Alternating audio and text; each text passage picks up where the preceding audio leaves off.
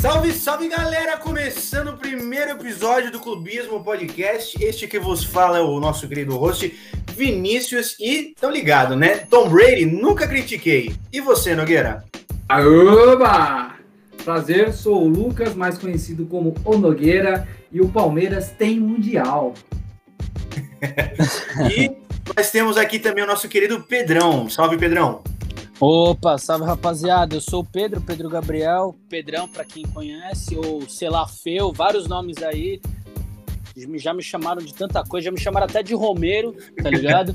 Então, mas só pra falar mesmo, mano, Palmeiras não tem mundial, não tem copinha e não tem mundial, tá ligado? Essa é a fita. É isso que eu vou deixar aqui explícito hoje. Hoje ai, sempre. Ai, ai, Eita porra. Galera, acompanha a gente aí nesse primeiro episódio. Vamos discutir isso e muito mais. Bora que bora. Paga a marmita.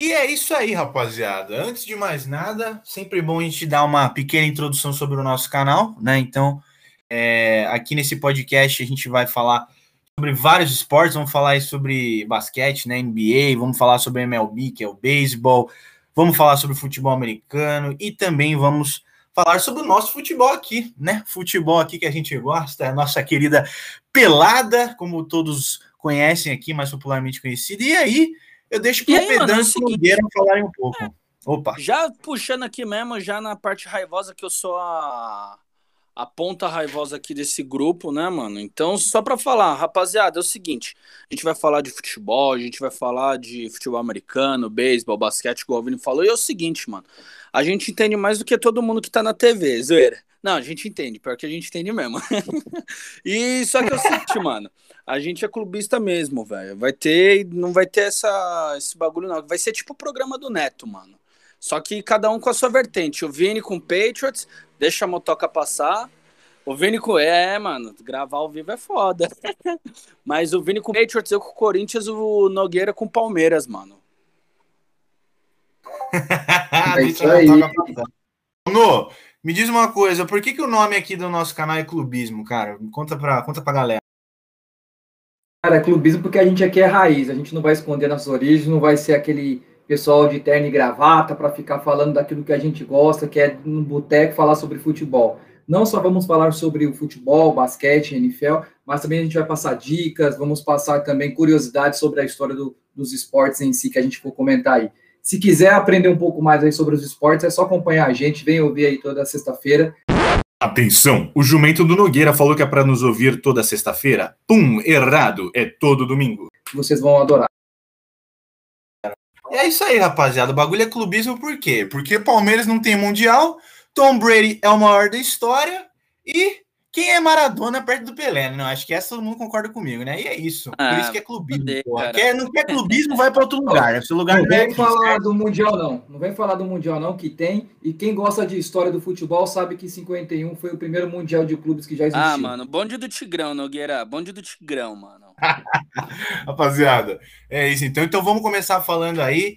E é isso, é nóis. Nos acompanha aí.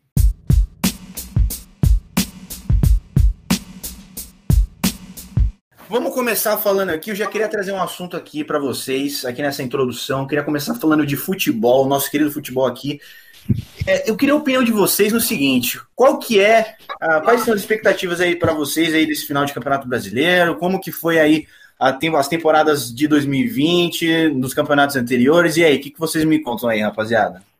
Ah, bom, você manja pra caralho, dá pra perceber. Tanto é que você falou, quero saber a opinião de vocês aí sobre as previsões do final do Campeonato Brasileiro. O Campeonato Brasileiro acabou tem uma semana, né, mano? Zoeira. Muito bem, mas acabou mesmo. Caralho, vai que vai.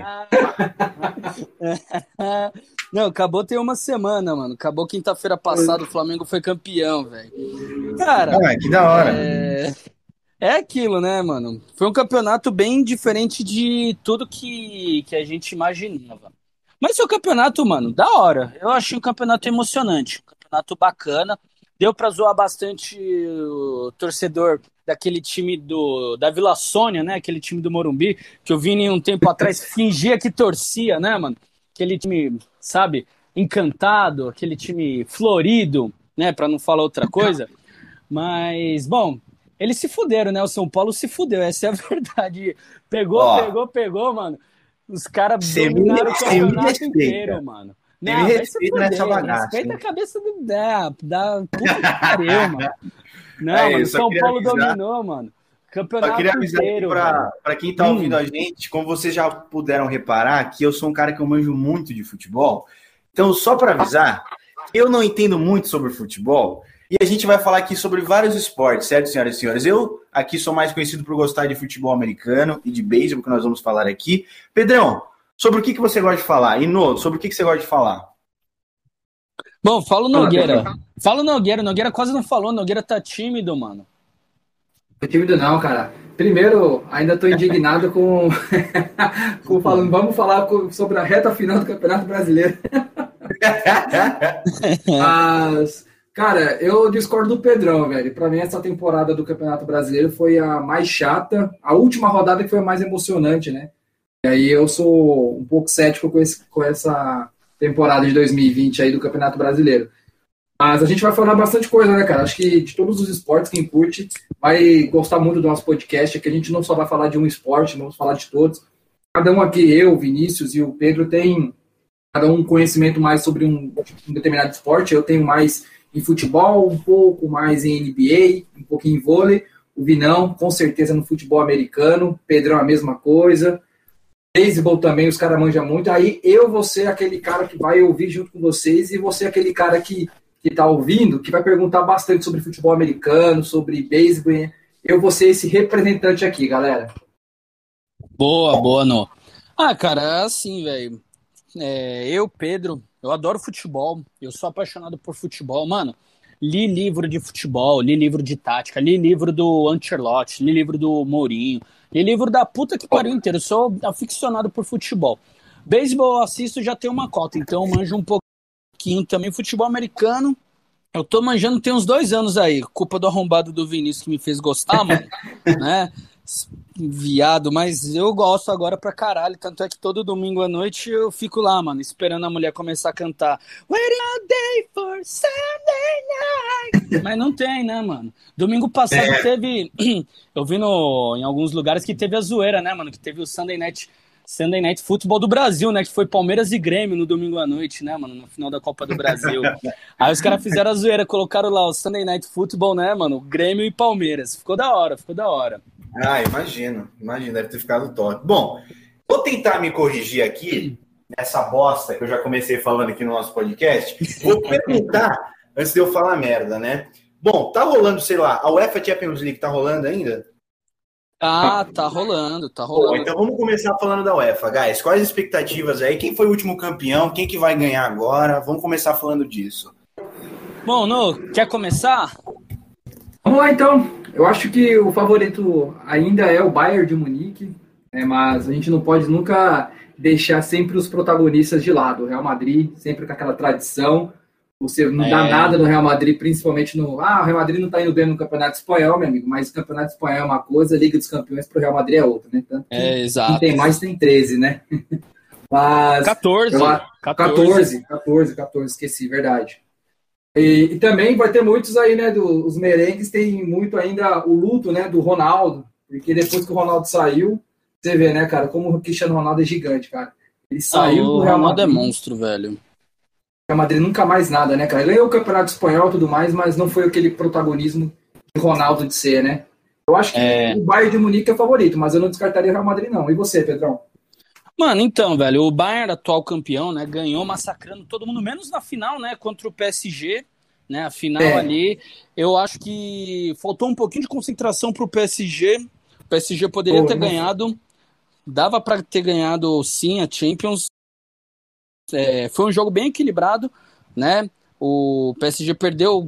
Lembra daquela bola do Mbappé, mano? Eu tava torcendo pra, pro PSG pra caralho, não coloquei. Eu sou o cara que coloca foto do Neymar no, no perfil do Facebook, é, mano. Virgaço pra caralho, quarentena, mano, só na mesmo. Então, meti a foto lá do Neymar, mano, tava torcendo pra caralho.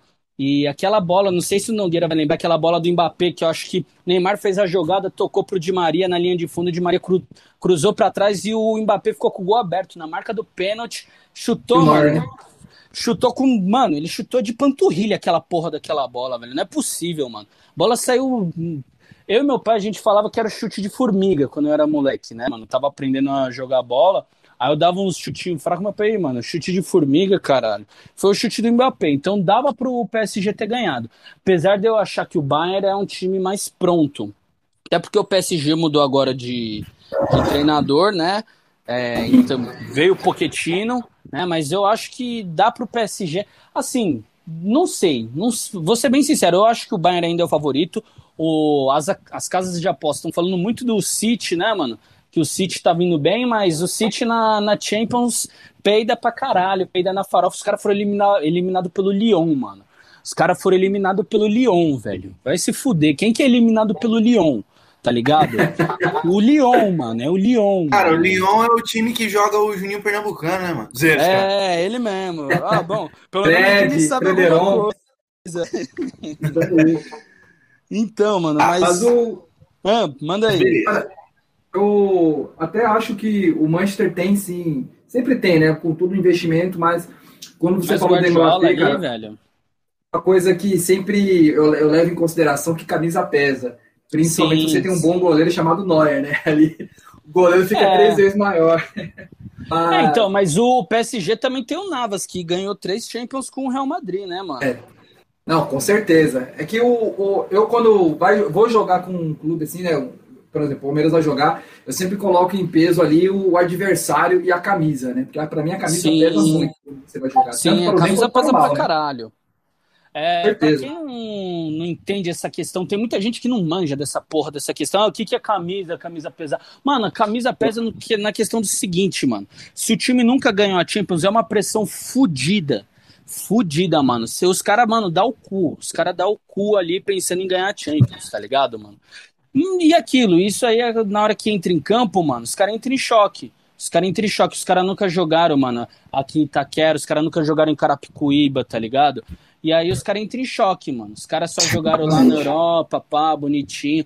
E aí os caras vão jogar contra o Lyon, mano. Os caras não. Não sei se o Nogueira vai lembrar aquele gol que o Sterling perdeu contra o Lyon, quando o jogo tava 2 a 1 um, mano. Debaixo da trave. Nossa. Foi o jogo da volta, né? Não, não, foi um jogo só, mano. Na, na última Champions foi um jogo só. Pô, é... pode parar. E aí ah, o jogo começo. foi o quê? Foi as, era as quartas de final, mano. Tava 2 a 1 um, né? Já era o finalzinho do jogo. E aí teve uma jogada monstra, acho que do Bernardo Silva, mano. Aí ele cruzou pra dentro. O Sterling sem goleiro, sem nada, pegou, mandou a bola, mano. O jogo era em Lisboa, né? Mandou a bola lá em Porto, velho. Se fuder. Não, mas, mas ó, é, essa parte... eu acho que vai ser o PSG. Desculpa te cortar, não, mas eu acho que o campeão dessa Champions vai ser o PSG, Neymar, monstro. Vai ser, mano, o melhor do mundo, botar todo mundo pra mamar nessa porra. Vai ter Juliette, então, e JBL? Vai, opa, vixe, mano, vai chegar lá estralando, mano. Mano, ele vai chegar tocando um Mundo M. Essa daí é pros velhos. Pra quem manja mesmo de, do funk pesadão, vai lembrar do Mundo M. Né? Do MC Lon. Grandes, boas eu... músicas, boas músicas eu pergunto para vocês, né? O Bayern de Munique ainda é aquele time que tem o Lewandowski lá, mano? Sim, melhor do mundo, esse atual cara, melhor do mundo. Eu, eu, lembro que esse. Ah, ele ganhou o prêmio de melhor do mundo? Sim, da FIFA. Esse maluco, uma vez, ele fez um esquema que ele fez uns cinco gols em não sei quantos minutos, não foi uma vez? Foi, foi, foi. O Guardiola ainda treinava o... o Bayern, se eu não me engano. Bayern boa. É, eu não lembro. Ah, o time aí eu realmente foda-se, não vou lembrar. Bom, cinco gols em nove minutos, se eu não me engano. Foi um a gente assim. já começar ganhando muitos haters, mas também trazendo uma galera aqui para escutar a gente. No e Pedrão, vamos lá. Messi ou Cristiano Ronaldo? E por quê? Bom, não, pode começar, pode começar. Tô falando pra caralho. Ah, então, eu sou real 100% time Cristiano Ronaldo, cara. E eu tenho várias, vários motivos para falar porque sou o Cristiano Ronaldo. É, é, indiscutível que os dois são tipo, os fenômenos do futebol do século XXI, até o momento. Acredito que vai ser raro ter um novo Cristiano e Messi, né? Disputando aí como eles disputaram, mas eu sou Cristiano Ronaldo principalmente pela questão do, do esforço, da dedicação e do profissionalismo de um atleta. O Cristiano Ronaldo, ele é vencedor. Se você fala Cristiano Ronaldo vencedor, acho que esse é o sobrenome dele. É o cara que sempre venceu na sua carreira. Ele revolucionou os times. Seja até o Real Madrid, cara. Ele, o Manchester United, clube gigante, maior para mim o maior inglês é o Manchester United. Conseguiu ali ser campeão, ser melhor do mundo em 2000, 2009, 2008. 2008, né, 2008. 2008. 7 Kaká e 8 foi ele o Manchester United. Uh, o Manchester United, naquela época, é, venceu tudo com o Sir Alex Ferguson, então, para mim, ele foi um dos maiores revolucionários do Manchester. O Real Madrid venceu absolutamente tudo, ele Acho fez não, mais gols. Nos anos 70 teve o Cruyff ali, tanto no, no Ajax quanto no Barcelona, né? E depois no Feyenoord também ganhou algumas coisas bem importantes, então acho que o Cruyff dos anos 70 ele consegue tirar. Agora, dos anos 80 para Opa, perdão que me ligaram aqui nessa porra.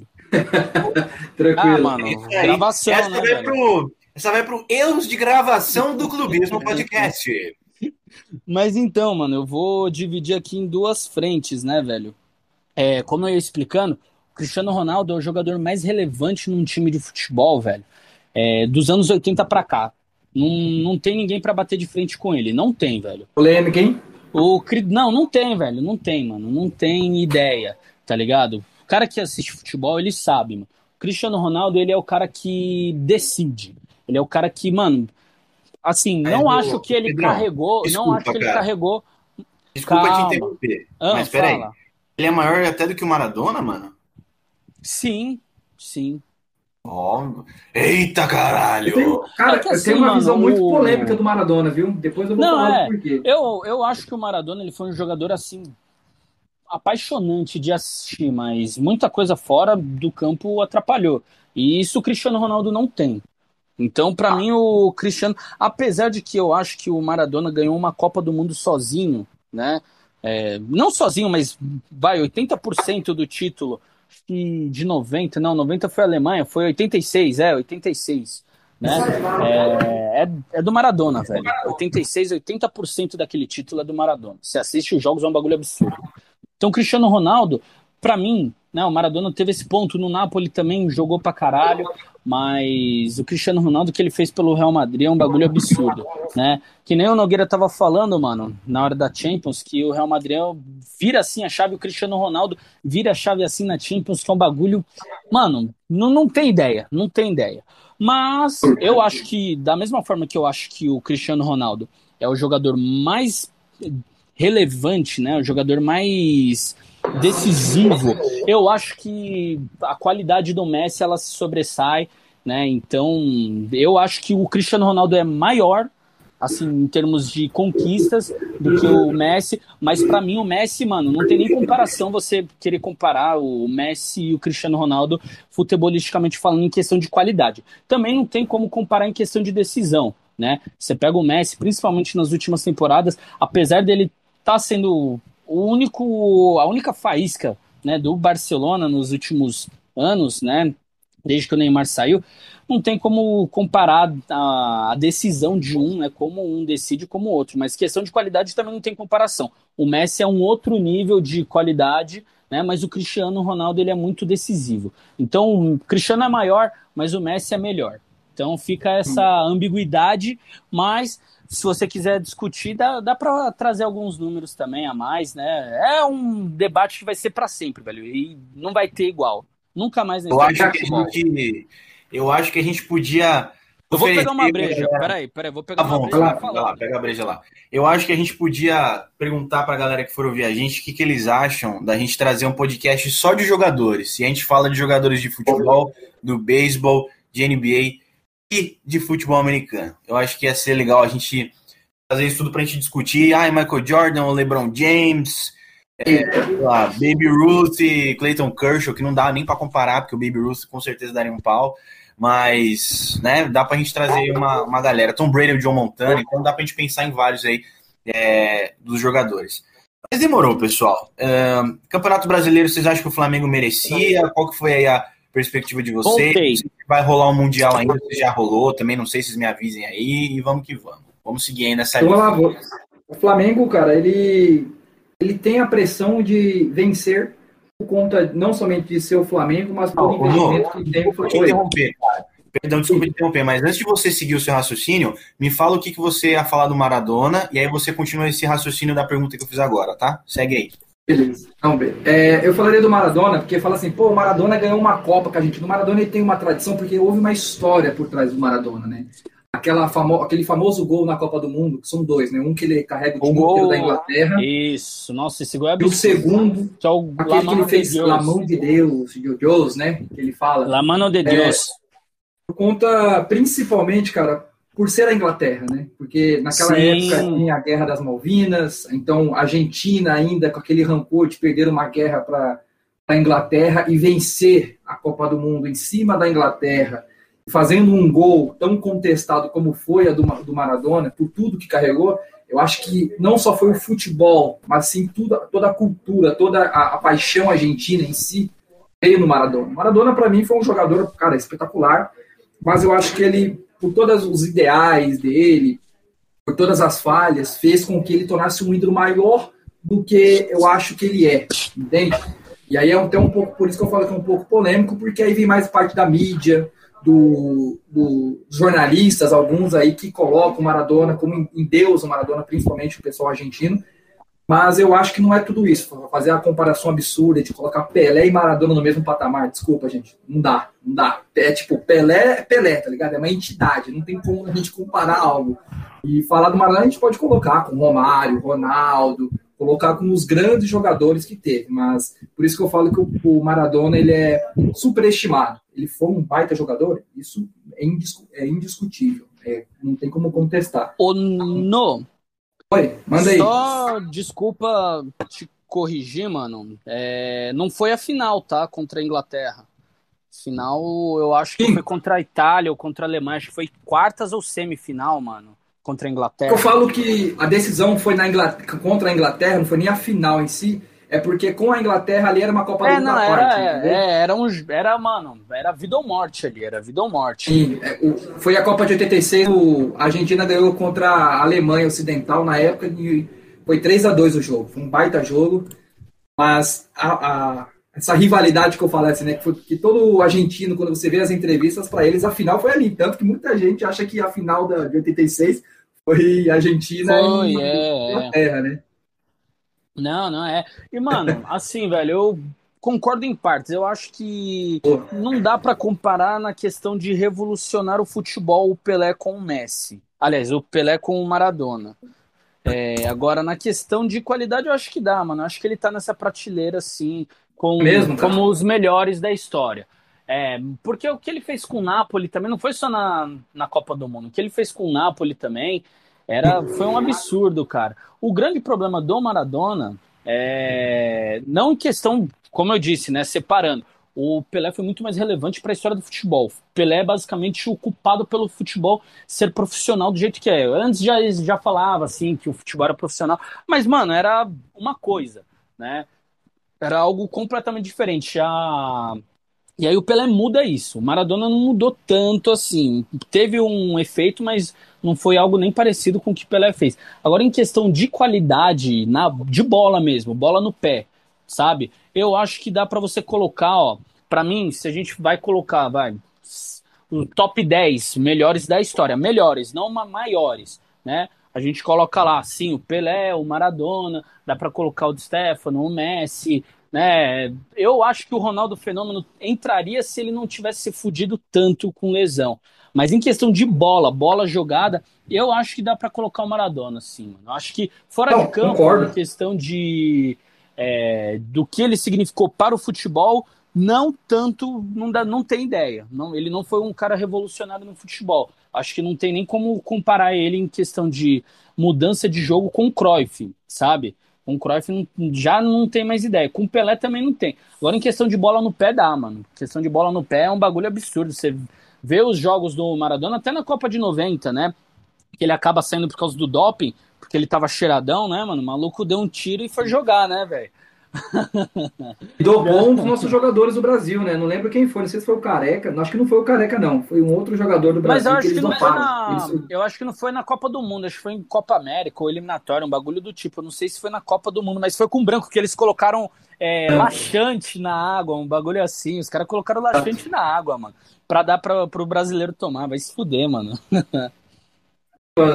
Tem os seus pontos aí. Eu acho que, igual o Pelé falava, o Pelé falava, não fala, né? É, quando falava do Maradona, ele fala assim: para, primeiro o povo a gente tem, tem que decidir quem é o maior, se é o Maradona, se é o de Stefano ou se é o Messi, para depois chegar a comparar o Pelé.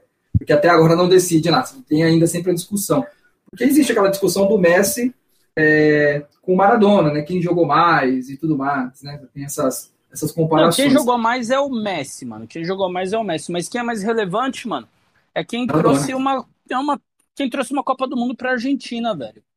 Né? O. Messi, o Messi nunca jogou acho na que, Argentina, velho. vocês não acham que é foda também a gente falar de um maluco que a gente não assiste, que a gente não viu jogar, cara? Ah, mano, eu assisto os vídeos que tem do YouTube, velho. Eu É, sou, é isso que eu ia falar. eu Eu vou falar uma coisa velho. vocês. Tem o, o meu vô, ele fala pra caralho, pra caralho mesmo, assim, muito do Rivelino e mais ainda do Garrincha, velho. Ele fala que o Garrincha foi melhor que o Maradona, fácil. Também acho. Ele acha que o Garrincha jogou pra caralho. Tipo, pra ele é Pelé primeiro e depois Garrincha, tá ligado? É tipo nesse nível. E aí, mano, eu- o Garrincha, cara, é- a gente fala pouco do Garrincha, mas é, eu tô dando um exemplo de, tipo, coisa que, tipo, a gente não viu o esporte nessa época e pode ter tido outros jogadores que se destacaram mais até do que a gente imagina, tá ligado? Não, é que o, da porque, mesma velho, forma que o, O Brasil tinha muito jogador naquela época, né, Sim, velho? Então, sim. tipo, Assim, ó, que- Pra dar um panorama, velho. É, da mesma forma que Abreu também. o Maradona ganhou a Copa de 86 sozinho, assim, se assiste os jogos do Brasil em 62, que o Pelé se machuca, o Garrincha basicamente carregou a seleção brasileira no Chile, né? O, o Garrincha foi o cara que levou o Brasil a ser campeão mundial em 62. Então, eu acho sim que o Garrincha é que vai muda o tempo do futebol, né? O futebol era um em 62 e é outro em 86. Então tem essa diferença também, né? Que você precisa se adequar a essa situação. Mas, mas é foda, velho, é foda. Se a gente for ficar discutindo isso, a gente não vai falar dos outros esportes também, não, mano. Com certeza. É porque o futebol ele é muito rico em personalidades, né? Tanto Sim. que poucas pessoas conhecem um dos maiores jogadores que já existiu em questão de gols, assim, principalmente, que é o Joseph Bican. Poucas Sim. pessoas conhecem. E o cara, ele ah, tem muita gente que afirma que ele fez mais gols que o Pelé, né? Mais gols, mas por questões políticas Ah, é. de história, ele foi esquecido, né? A União Soviética na época que tem, apagou a história de Joseph Bican, né? Que foi um dos Sim, maiores sim, sim. jogadores da história do futebol. A gente não pode Ah, esquecer disso. o, o Bican, ele é o jogador com mais gols oficiais. Acho que agora o Cristiano Ronaldo passou, né? Mas o Bican é o jogador que tem mais gols. Era o jogador que tinha mais gols oficiais né, na sua carreira, né? 700 e não sei, não sei quantos, mano. Então, isso daí é algo que a gente esquece mesmo.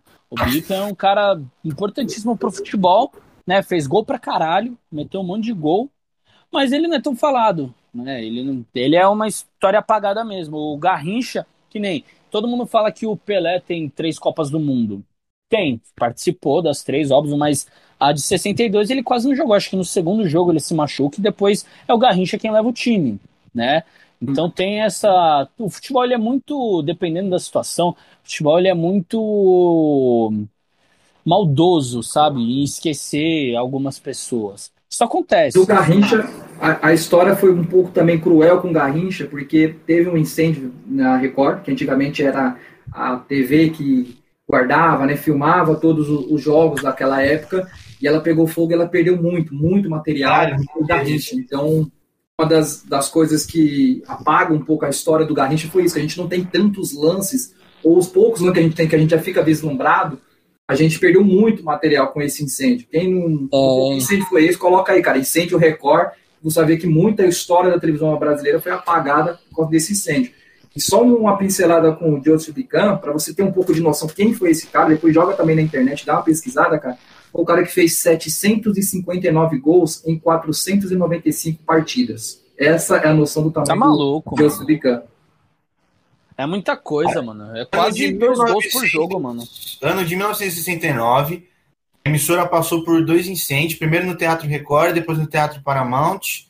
E aí, na época, os incêndios em emissoras de TV eram muito comuns, ora por motivos criminosos, ora por conta da tecnologia e segurança precária da época. E tem uma foto aqui, eu não vou conseguir mostrar, obviamente, que é, bombeiros tentando apagar o fogo no Teatro Record. Né? O que eu tô vendo aqui foi um incêndio que aconteceu em 69, cara. Então, é, acho que foi bem, exatamente, né? Bem na época aí que o, que o Garrincha tava, tava em, em alta, cara. Mas eu queria trazer um ponto aqui para vocês.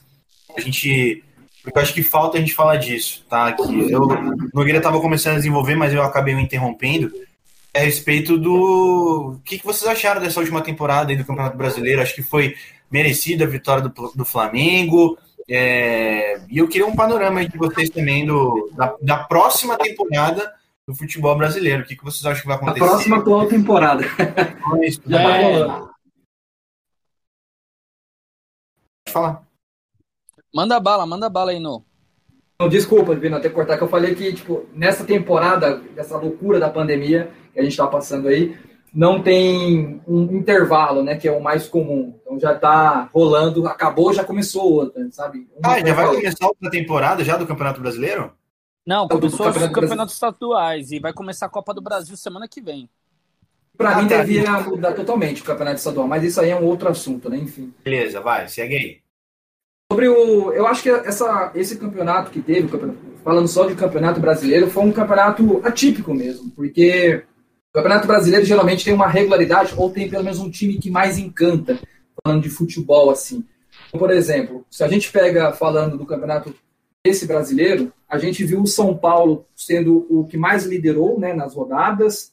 É, o São Paulo e Inter. Inter. Foram Isso. dois, foram 14 rodadas cada um. Exatamente. E a loucura que foi que o time que mais encantou, ou a princípio teve um futebol mais vistoso, ou mais gostoso de se ver, foi o Atlético Mineiro, no começo. Quando você via o Jorge Sampaoli, né, que para mim é super estimado também, mas isso é outra história também, mas quando se viu o futebol do Atlético, você sentia aquele prazer de, assim, de ver, assim como foi o Flamengo de 2019 com o Jorge Jesus. Mas você olha o futebol, não foi um, um, time que venceu encantando e foi caramba, o Flamengo foi campeão incontestável. Olha o que o Flamengo fez, cara. Não, não foi assim.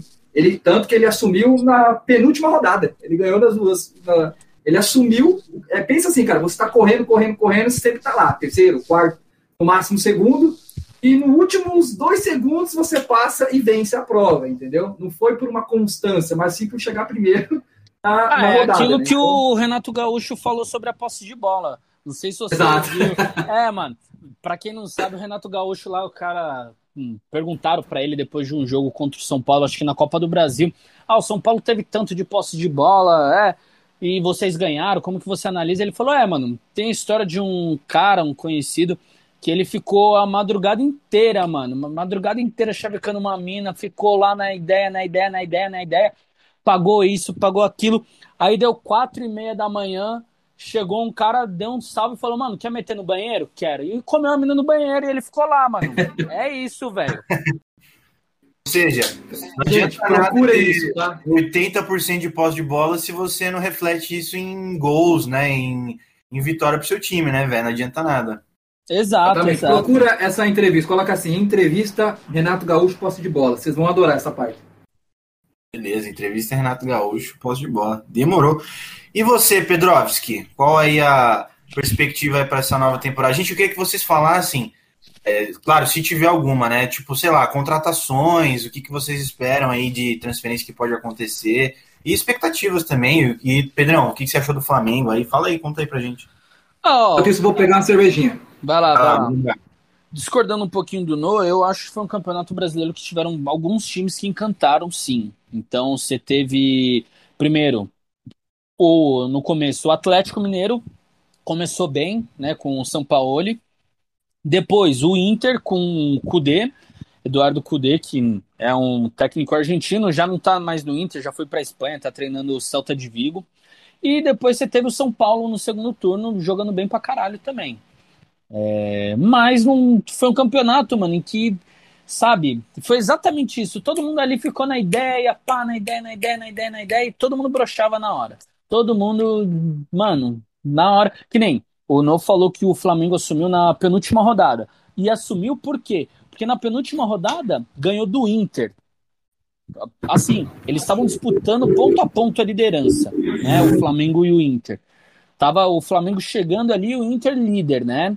E aí na penúltima rodada, o Flamengo e Flamengo e Inter jogaram, né, no, no Maracanã, e o Inter perdeu. Aí os caras vão falar: "Ah, mas teve expulsão". Para mim a expulsão foi correta ali do, do Rodinei. Teve um lance polêmico ali que teve uma falta e era passível de expulsão para mim, na minha opinião, por mais que tenha sido um, um lance sem querer, era para expulsão. Sem querer também é falta e sem querer também é expulsão, velho. Não tem essa, sabe? Mas deixa eu perguntar uma coisa, rapidinho. Eu tô falando com uma perspectiva de alguém de fora e que não entende porra nenhuma, né? Então, Uhum. cara, eu vendo de fora, assim, um campeonato que, velho, é disputado ponto a ponto, até o cara se consagrar como campeão na penúltima rodada, pra mim parece Na última. da hora pra caralho, velho. Foi, foi o campo. É que assim, mano, tiveram dom- dominâncias. Então no comecinho a gente teve o Atlético, mas aí logo na sequência o Inter do Cudê, mano, começou a jogar pra caralho e dominou, dominou, dominou, até perder pro Corinthians do Mancini, né? Perdeu pro Corinthians do Mancini com o gol de Matheus Davó. Matheus Meu Davó. Deus. Meu Deus. Né? Deixa eu dizer a valor. É.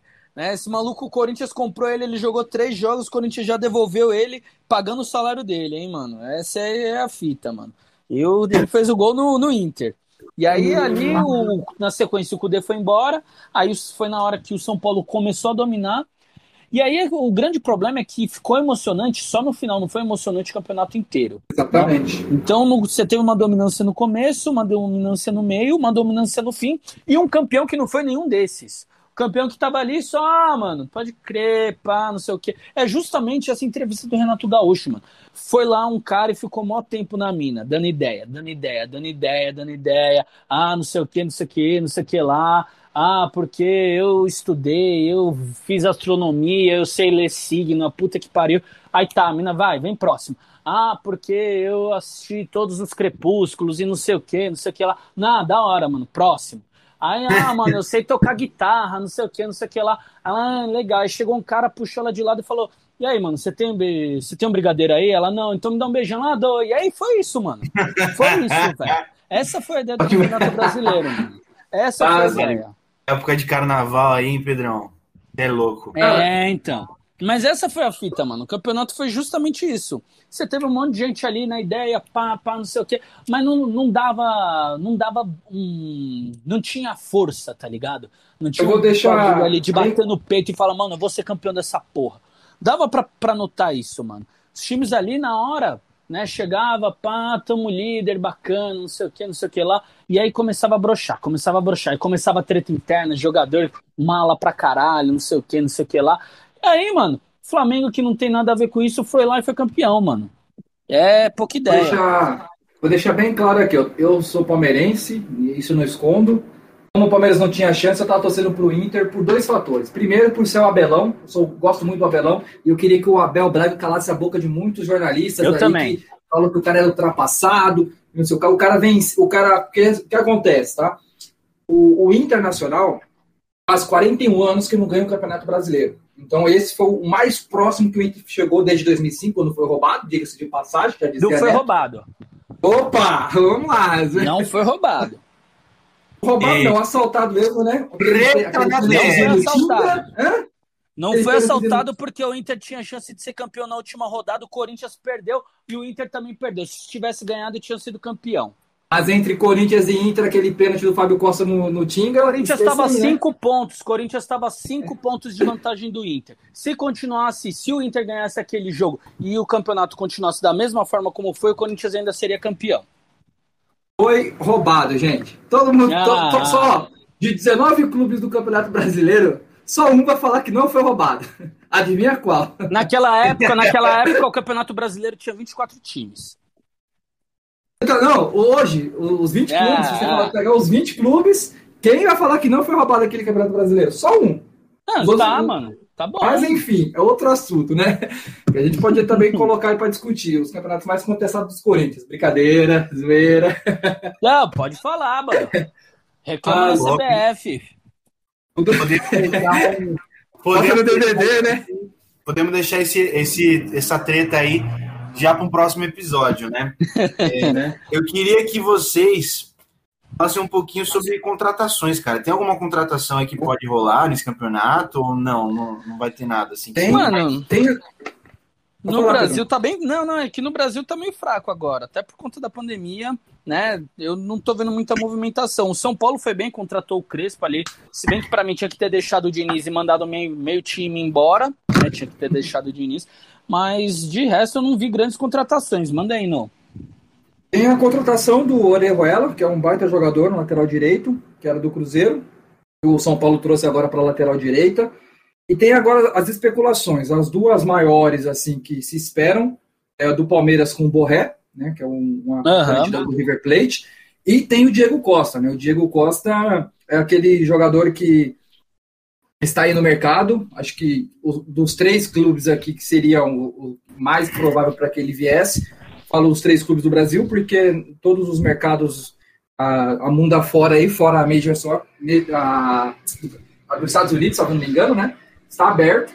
Então, o Diego Costa ele pode pintar em um dos, dos três clubes, que seria o Atlético Mineiro, que está contratando a rodo, está com dinheiro de patrocinador, o Palmeiras. Isso. E é, o Flamengo. A, o Flamengo. E, cara, não, teria outro. Mas o Inter, eu não sei aqui de cabeça o nome do diretor do River Plate, mas ele tá, o Inter contratou esse diretor. Foi o diretor que revolucionou o River Plate. O River Plate que foi para a segunda divisão. Esse cara foi, entrou junto com o Galhardo e fez o, a era mais vencedora, né, eu acho, do River Plate aí vencendo um título até a, ontem, foi acho que a Supercopa da Argentina. Então esse diretor... É, meteu cinco no Racing. No, no Racing, cara. E esse cara tá indo pro, pro ser o diretor do Internacional. Para mim é uma das contratações aí mais acertadas da temporada do Inter, até o momento, que trouxe também o técnico, que a gente vai ver se realmente ele é tudo isso, né? É... O Miguel Ângelo Ramírez. Treinava o Independente Del Vale, mano. Filho da puta Exatamente. do caralho, mano. E tirou o Flamengo, não foi? Ou, ou, ou, disputou pau a pau com o Flamengo? Acho que disputou pau a pau, né? Foi tirou... eliminado o time do Jorge Jesus. Não, é, é, Na verdade, eles foram campeões da Recopa. O Flamengo foi campeão da Recopa Sul-Americana 2020 em cima do Independente, o Independente tirou o Corinthians na semifinal da Sul-Americana de 2019. Mas o, o, Independente, quando o Jorge Jesus já todo aquela, aquele futebol que já estava apresentando, lá na, na, foi na Colômbia, né? Independente do Vale? Equador. Não, é Equador. Equador. Né? Equador. Não, gente é, do Equador, é, o Independente deu um baita trabalho lá, acho que ganhou de 3 ou 4 a 0 do, do Flamengo, alguma coisa não, assim. Não, foi 2 a 2 Foi 2 a 2 ou 3 a 3 Foi alguma coisa do tipo. E aí foi 3 a 0 pro Flamengo aqui. Foi 2 a 2 ou 3 a 3 lá. Tem certeza, cara? Eu, Absoluta, eu sei que deu um trabalho. Opa, então vou na sua, porque realmente placar eu sou péssimo. Mas o Independente tá, até né, surpreendeu porque jogou de igual para igual com o time do Flamengo. Todo investimento que o Flamengo tinha de 2009, campeão quase tudo, que o Palmeiras pode repetir o mesmo feito, diga-se de passagem aí, do Flamengo de 2009, acontecer com o Palmeiras de 2020. Porque a gente acho que não discutiu isso, mas a temporada de 2020, Sim. o maior do Brasil de 2020, falando de, de futebol mesmo assim, de, do momento, foi o Palmeiras, né? O Flamengo ganhou o Campeonato Sim. Brasileiro, mas quem foi o maior foi o, o, Palmeiras, né? Ah, eu acho que assim, o único, o único asterisco que eu coloco ali no, no ano do Palmeiras, mano, até porque chegou em Copa do Brasil, vai ter muita gente que vai falar, ah, mano, mas pegou uma chave fácil. Tanto na, na Libertadores só foi, ter um jogo difícil na semifinal e agora contra o Grêmio na final da Copa do Brasil. Mas o único asterisco que eu acho que eu colocaria uhum. é o jogo da volta contra o River, que ali o Palmeiras, mano. O Palmeiras ali sentou, sentou, sentou e não foi eliminado por muito pouco. Por muito pouco uhum. mesmo né? É, tanto é que eu tava assistindo o jogo e falando com a rapaziada do trampo, né, mano? Zoando, a gente tem um grupo que fica falando um monte de bosta lá. E aí quando saiu aquele gol, que. O gol que ninguém sabia que tava impedido, eu vi na, na hora do lance, mano. Na hora do lance, o Vini vai lembrar do meu amigo Renato, que passou no novo com a gente. Ele palmeirense fanático, ele, ele mora em Carapicuíba também, o Nogueira. Opa, mora, mora aí, em quebrada. é, Renatão é resenha pra caralho, mano. E aí, mano, a gente assistindo o jogo, aí todo mundo, caralho, Palmeiras se fudendo, não sei o que. Eu falei, ô rapaziada, já baixa a bola que o gol tá impedido. Aí o Renato achou que eu tava zoando, mano. Renato, Pedrão, para de zoar, 3 a 0 pros caras, vamos ser eliminados. o Renatão, mano, eu não minto pra você, irmão. Eu não tô zoando, não vai validar o gol. E, mas aquilo, mesmo assim, velho, o, o Palmeiras naquele jogo, para mim, foi um time muito aquém do que realmente pode. Eu acho que o Abel Ferreira, ele pode melhorar um pouco é, os três últimos jogos da Libertadores, né? Assim, a primeira semifinal contra o River foi um time muito preciso, mas eu acho que podia ter jogado um pouquinho mais. O Palmeiras pode fazer mais. Eu sei que meteu 3 a 0 mas ainda assim foi um time que ficou muito fechado, esperou muito o River e atacou na hora certa, né? Não tira o mérito disso, né? Mas eu acho que o Palmeiras pode mais. O Abel ele ainda não mostrou aquilo que o Palmeiras pode dar, né? O Palmeiras pode dar muito mais do que tem dado, né? E Com na certeza. final da Libertadores, mano, eu assim, praticamente, mano, foi um jogo que eu quis me enforcar, velho, assistindo aquela porra. Ah, Vai tomar ruim. no cu, mano. Não, velho. Não foi culpa dos times. É algo que eu tinha até falado com a rapaziada, que eu falei, mano, isso daí é culpa da Comebol de meter um jogo no verão carioca às 5 da tarde. Tá maluco, velho? Tá louco? Meter um jogo, um jogo 40 graus, vai se fuder, mano mas foi um jogo ruim e o Palmeiras ganhou no detalhe ali que acertou a finalização que teve. O Santos não acertou a finalização que teve, o Palmeiras acertou, né? Mas eu acho que o Abel ele precisa dar um pouquinho mais, porque tem um elenco muito bom. O elenco do Palmeiras, assim, só do Flamengo eu acho que é, um, é melhor, né, no Brasil. Na América do Sul, do River é muito bom, né? E acho que são os três melhores. É melhor né? Para mim são os melhores times da América do Sul. É River, Flamengo e Palmeiras hoje não tem como contestar. São os melhores elencos, né? Então o Abel ele precisa dar um pouquinho mais. Eu entendo que ele chegou logo de cara e já ganhou Libertadores, três meses. Igual o Rogério Ceni no Flamengo, mano. Ainda não mostrou aquilo que ele pode dar, mas é por conta do tempo. Vamos esperar, vamos ver o que vai acontecer nos próximos meses. Espero é... que os dois se fodam, espero que os dois tomem no olho do cu, tanto o Rogério Ceni quanto o Abel Ferreira. Tomara que ele se foda ou seja eliminado em todas as competições possíveis, né, mano? Só se foda pra caralho. Mas é, é foda, é foda olhar de, de fora como um torcedor de outro time, né? Porque dá pra ver que ali tem algo bem encaminhado. Né? Então por isso que eu espero que eles é tomem eu... no olho do cu, mano. É isso que eu espero, é, você, é isso que eu torço. Você, meu querido ouvinte, que veio aqui procurando imparcialidade, você que se foda, porque aqui o nome do podcast é o quê, caralho? Clubismo Podcast, porra. Então aqui tem o quê? Clubismo, caralho. Então vamos. Quer falar alguma coisa aí, Não, eu acho que o negócio do. O, a temporada do Palmeiras foi atípica, acho que é a mais vitoriosa que teve da sua história, ou vai ser a mais vitoriosa, que o Palmeiras pode ganhar cinco títulos em uma temporada. Cinco títulos em uma temporada, repetindo o mesmo feito aí, né? E o Abel, ele nem, cara, ele não teve nem tempo de treinar o, o, o Palmeiras. Você entende? Tipo assim, o que, o treinador precisa? Treinar. Ele não conseguiu uma semana. Falei, meu, vou ficar uma semana treinando o time. Ele não conseguiu sete dias, desde que chegou, faz quatro meses que ele não conseguiu parar para treinar. O calendário do, tá insano, tá Sim. tá absurdo. Então, tem esse ponto. Mas o, o Palmeiras em si, ele foi uma temporada que acho que nem o, o, torcedor mais otimista esperava que aconteceria, que é vencer o Paulista. E ó, uma coisinha aqui para quem é palmeirense, só para nunca esquecer, viu? O Paulista foi em cima do Corinthians, a Copa do Brasil era para ser em cima do São Paulo, mas o São Paulo a, né, abriu as pernas pro Grêmio. E a Libertadores foi em cima do Santos, cara. Ou seja, no, no campeonato aqui, a parte que é o campeonato paulista, o maior é o Palmeiras, dentro até o momento. Não, não, beleza, beleza, mas, oh, oh, mas eu Nogueira, Nogueira, Nogueira, Nogueira, Nogueira, vamos lá, né, mano? Vocês ganharam o Paulista em cima da gente, pode pá, mas fala pra mim se você não cagou na hora que saiu aquele pênalti, que foi pênalti em cima do jogo, e o jogo foi pros pênaltis. Você deve ter colocado o rabo no meio das pernas, você deve ter, assim, se encruado, você deve ter ficado branco, mano. Você ficou branco, não, você ficou branco vou falar pra você. hora. E você deve ter pensado, puta que pariu, de novo nós vamos se fuder, de novo esses caras aqui. Então aquilo, ganhou do Santos, bacana, não tira o mérito, mas pra ganhar do Corinthians foi posso, difícil, mano. Foi, posso falar pra você? Foi chorar. O Palmeiras, ah. o Palmeiras e o Corinthians ficou no pênalti do jogo? Não ah. passava nem Wi-Fi, parceiro. Você é louco. Ali eu falei, fudeu. Não, mano. Eu falei, mano, não vai acontecer isso, velho. Não é possível. Não é possível. Não, mas... deu sorte que o Thiago Nunes, arrombado, filho da puta, eu espero que ele queime no fogo do inferno. Aquele gaúcho desgraçado, mano. Eu espero que ele, mano, eu espero que ele nunca mais consiga treinar um time de futebol na vida dele, velho. Ele é um bom treinador, ele é um bom não. É, não é, não é, não é. Não, o cara, o cara que coloca, não, não, Nogueira, Nogueira. O cara que coloca o Michel Macedo para bater pênalti, o primeiro pênalti da final da, do Paulistão, tudo bem, é Paulistão, continua sendo o terceiro campeonato mais importante do Brasil, tá? Mas o cara, ele coloca o Michel Macedo para abrir as cobranças de pênalti num Corinthians e Palmeiras, ele não sabe o que ele tá fazendo da vida dele. Ele não, sabe. Mas... Ele não sabe o que ele tá fazendo da vida dele. Véio. Desculpa, Pedrão. O elenco do Corinthians chegar até, o, até a final do Paulista já é o título, irmão.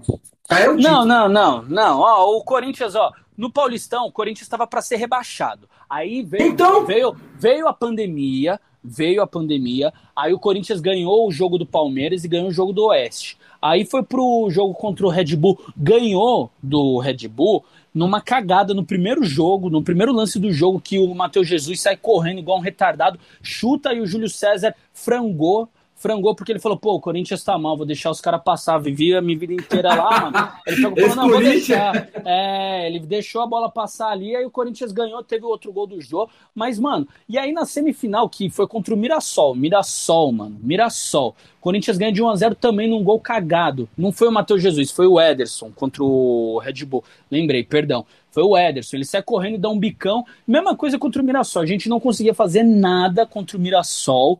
E aí o Ederson achou um chute e o goleiro também frangou. Então o Corinthians chegou na final, não foi milagre, foi cagada. Foi cagada. E aí, na primeira final, beleza, o Corinthians eu acho que até jogou melhor do que o Palmeiras no primeiro jogo. O Ramiro perdeu o gol, o Luan perdeu o gol, né? E, mas no segundo jogo, o Palmeiras dominou o Corinthians e o Corinthians achou um gol ali. E aí o filho da puta, filho da puta do Thiago Nunes, o cara mandou contratar o Luan, ô Nogueira. Você tá oh, bem, você é palmeirense, não. bacana. O cara mandou contratar o Luan, Luan, 22 milhões de reais, mano. O cara não consegue. Não. O cara nem bateu pênalti na final, velho. Aí ele, ah, mano, eu tô com o pé inchado, filha da puta. Pedrão. Três, três minutos antes bateu uma falta do meio da rua, velho. Filho da puta. Caralho, o Pedrão embrasou aqui no. Ah, mano. Cara, desculpa. Não foi o Thiago Nunes que mandou contratar, ele deu aval, mas quem não, contratou não, não, não, e não, não era de agora, era o Andrés Nogueira, que Nogueira, o, o Nogueira, Luan. Nogueira. Quando o Thiago, não, não, Nogueira, quando o Thiago Nunes foi contratado, ele fez uma lista de jogadores e falou, ó, esses jogadores são prioridade. Quais eram os jogadores? Top 3 prioridade. O primeiro, primeiro, ele tem, tem a lista, tem a lista, né? Então ele pedia o Michael, que era do Goiás, mas o Michael era o top 3, então ele não era a principal prioridade. O top 2, quem que era o top 2? Era um volante, mano. Um volante que era do Cruzeiro. Não lembro o nome. Acho que era o Henrique, não sei. E o top 1, que o Thiago Nunes, quando ele assinou o contrato com o Corinthians, ele falou, mano, eu venho, mas eu quero um time para jogar. E para jogar, inclusive ele deu entrevista no começo do ano, quando o Corinthians ganhou lá do New York City, né? Ele falou, não, o Luan vai jogar, porque o Luan fez dois gols naquele jogo lá contra, na Florida Cup, né? E aí o Thiago Nunes falou: não, o Luan vai ser meu jogador, eu mandei contratar ele. Então o Thiago Nunes ele pediu, foi um. Não foi, ah, não. O Thiago Nunes ele falou: eu quero, senão o time não vai jogar. Ele pediu a contratação do Luan, 22 milhões de reais nesse filho da puta, esse arrombado. Mano, o cara não corre em campo, velho. O cara, mano, o cara não corre. O cara não corre, mano. O cara não consegue Mas, nem correr, ô, Pedrão, desculpa, cara. O Luan, quando o Luan o trouxe pro Corinthians é pouco, eu acredito que poucos corintianos falam, mano, que contratação ruim. Meu Deus, não, não vai dar certo. Eu falei. Eu, cara, na suma maioria dos corintianos aí que são os meus amigos, falou que seria uma, é uma contratação muito boa. Cara, o Luan, o, Cori, o Luan tá para o Corinthians, assim como o Lucas Lima tá para o Palmeiras, entendeu? Não sei se era alguma coisa aconteceu outra, mas o cara jogava bola. Quando vai falar, mano, o cara vai dar certo, o cara joga bem, pô. O cara não esqueceu de jogar. Foi, há dois anos atrás, né, na época que foi contratado, foi 2018, né? Ou 2017? 2018, porque acho que 2017 Sim, ele ganhou. O Lucas Lima foi 2017. O Luan Não, foi 2019. 2019. Foi no Perdão, final de 2019 e começo de 2020. 2019, quando o Luan veio, há dois anos atrás, ele era, de 2017, ele era o melhor da América. Então, opa, vamos lá, tem um respaldo. Então, Tinha mas, uma... em, mas em 2018 ele não jogou porra em 2019 ele passou metade do ano afado pelo Renato Gaúcho, porque o Renato Gaúcho já tinha falado que ele tinha Inclusive, pode jogar. Renato Gaúcho, dois pontos. Luan perdeu vontade de jogar futebol. Tem uma entrevista do Renato Gaúcho falando isso, se eu não me engano, no meio de 2019, mano. Então, velho, o Thiago Nunes, ele é filho da puta, mano. Ele é filho da puta. Arrombado, desgraçado. Opa. Você, cara, vê se tá muito calado aí, a gente tá conversando eu e o Pedro e não é um monólogo aqui entre eu e Pedro. Monólogo não, mas é. entre eu e Pedro. Cara, fala. Você e o Pedrão são uma pessoa só, não sabia. É. Não, cara, é. É, eu só tô observando, tô aprendendo aqui com vocês. Fiquem... Não, vamos lá, por favor. Quero, eu quero a sua visão. Assim, quem é o maior do Brasil para você? O que, que você vê do futebol brasileiro? Eu vou pegar uma breja. Ah, demorou. Puta, cara, sabe uma coisa? Ó, eu tenho uma dúvida legal, que eu acho que pode ser de muitas pessoas aqui. Eu queria entender, velho, por que, que o futebol brasileiro é tão diferente do futebol europeu, cara? Por que, que o futebol europeu tem tanta tática? Sei lá, a impressão que eu tenho, né? É que no Brasil parece aquele bagulho de pelada mesmo, sabe? Por que, que tem tanta essa pegada assim, guys? O que, que vocês pensam aí sobre isso? Bom, o primeiro, porque eu acho que o futebol brasileiro aqui, ele é um celeiro, tá? Então, se você pega os melhores jogadores brasileiros, ou, ou, ou pelo menos já está despontando para ser um baita jogador, já tem a venda predestinada, né? Então, por exemplo, Vinícius Júnior é um jogador que está no Real Madrid, com 17, 18 anos já estava vendido para o Real Madrid. Então o cara nem chega a jogar direito aqui no futebol brasileiro para ter isso. Então, aonde o futebol está o dinheiro, é onde tem a melhor qualidade. Então, por exemplo, na NBA, se você vai ver lá o futebol americano, não, o melhor basquete do mundo está na NBA, porque é onde tem o maior investimento, onde é o centro mesmo do basquete, onde está a grana, né? Então, essa disparidade é entre o futebol brasileiro e o futebol europeu está muito mais atrelada a isso, ao dinheiro, aos investimentos. Os melhores jogadores querem falar, porque além de ganhar em euro, é onde tem um prestígio. Quero jogar uma Champions League, quero ver aquela musiquinha Opa. de entrada. É, esse é o sonho de um grande jogador. Porém, isso já com a Liga dos Campeões, ela veio ter um prestígio muito maior, mundialmente falando, a partir dos anos 2000. Até antes, claro que tinha, seu prestígio era ser campeão da Liga dos Campeões, só que não a notoriedade, o tamanho da Champions que tem agora. Então, tinha, por exemplo, o São Paulo, seu time, Vini, ele sempre foi destaque. Ele tem um respeito gigantesco. Não, peraí, peraí. Não, eu não posso falar que eu sou torcedor de São Paulo, cara. Desculpa. Não, não, não, não, é sério, porque eu não sou mesmo, cara. Torcedor não é. Torcedor é torcedor, tio. Eu não sou torcedor, eu sou simpatizante, vai. Nem sei se eu posso dizer. Eu sou torcedor dos Patriots, irmão. Do São Paulo. Boa, já... aprendeu comigo, Vinão. Aprendeu comigo. Boa. Então, cara, na, independente disso, o futebol brasileiro ainda assim tem uma identidade é onde a gente tem que ter, até ter um pouco mais de ceticidade, não sei se existe essa ceticismo, perdão, ceticismo para falar. É o seguinte, é, a gente tem o melhor futebol do mundo hoje? Não. Tivemos? Sim. Mas a gente deixou de aprender? Também não. O que aconteceu? Houve o inverso. O futebol europeu parou para ver o futebol brasileiro, tanto que o Guardiola fala que o maior, a maior referência dele, que é o maior técnico do mundo hoje, é né, considerável, era o Brasil de 82, que acho que é do Tele, né? De 82. Uhum. Então, o que que acontece? O futebol brasileiro sempre foi visto, então sempre foi admirado. O que que acontece é que o futebol é igual o Lucha fala. Eu sou muito fã do Luxemburgo, cara. O Luxemburgo, para mim, ele revolucionou ser técnico de futebol Sim. no Brasil. Ele revolucionou. Mas o Lucha, ele perde a mão quando ele fala que a gente não tem que aprender com, com o novo, com o que vem de fora, né? Tanto que se você parar para pensar, ou para para olhar nos últimos anos, quem foi vencedor aqui foram os, os técnicos europeus. O, atualmente, né, o Abel vence a, a Libertadores, Jorge Jesus, Jorge Sampaoli, não vencendo, mas tendo um destaque. Agora o Miguel Ramírez, que está vindo aí, não sei como que vai ser, mas então você, o que, que, você, que, que eu quero dizer com tudo isso? Que o futebol brasileiro perdeu a mão de pegar referências positivas em outros futebols, futebols e aplicar aqui. O calendário do brasileiro é absurdo, velho. É absurdo. Porque o calendário não tem tempo de você jogar. Então, por exemplo, fala, pô, o futebol brasileiro é muito ruim, cara. Muito ruim. Então, o que que acontece?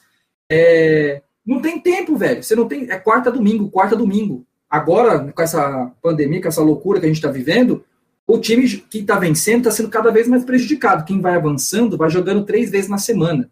Você olha na, na, Europa, quem é o time que joga três vezes na semana? Ou, não sei, em, sei lá, em 15 dias joga não, seis, nenhum, sete partidas. Mano. Nenhum, cara. nenhum. Então, não existe um isso. Não, é? não existe. Mas ou não, não é só isso. É óbvio que a questão do calendário muda muito, mas eu acho que o principal aqui que você estava falando é do essa frase do Luxemburgo. Também para mim, Luxemburgo é o maior técnico da história do futebol brasileiro. Ninguém revolucionou tanto o nosso futebol quanto o Luxemburgo. É, mas isso, essa frase dele é bem feliz, cara. Porque se a gente para para pensar, né, sobre sobre tudo no, no futebol mesmo, do, no futebol europeu. Vamos pegar futebol europeu. Quantos técnicos brasileiros tem no futebol europeu? Em, em destaque? Nenhum. Nenhum, zero. Nenhum. Agora, quantos técnicos argentinos? Né? Argentina, tá aqui do lado.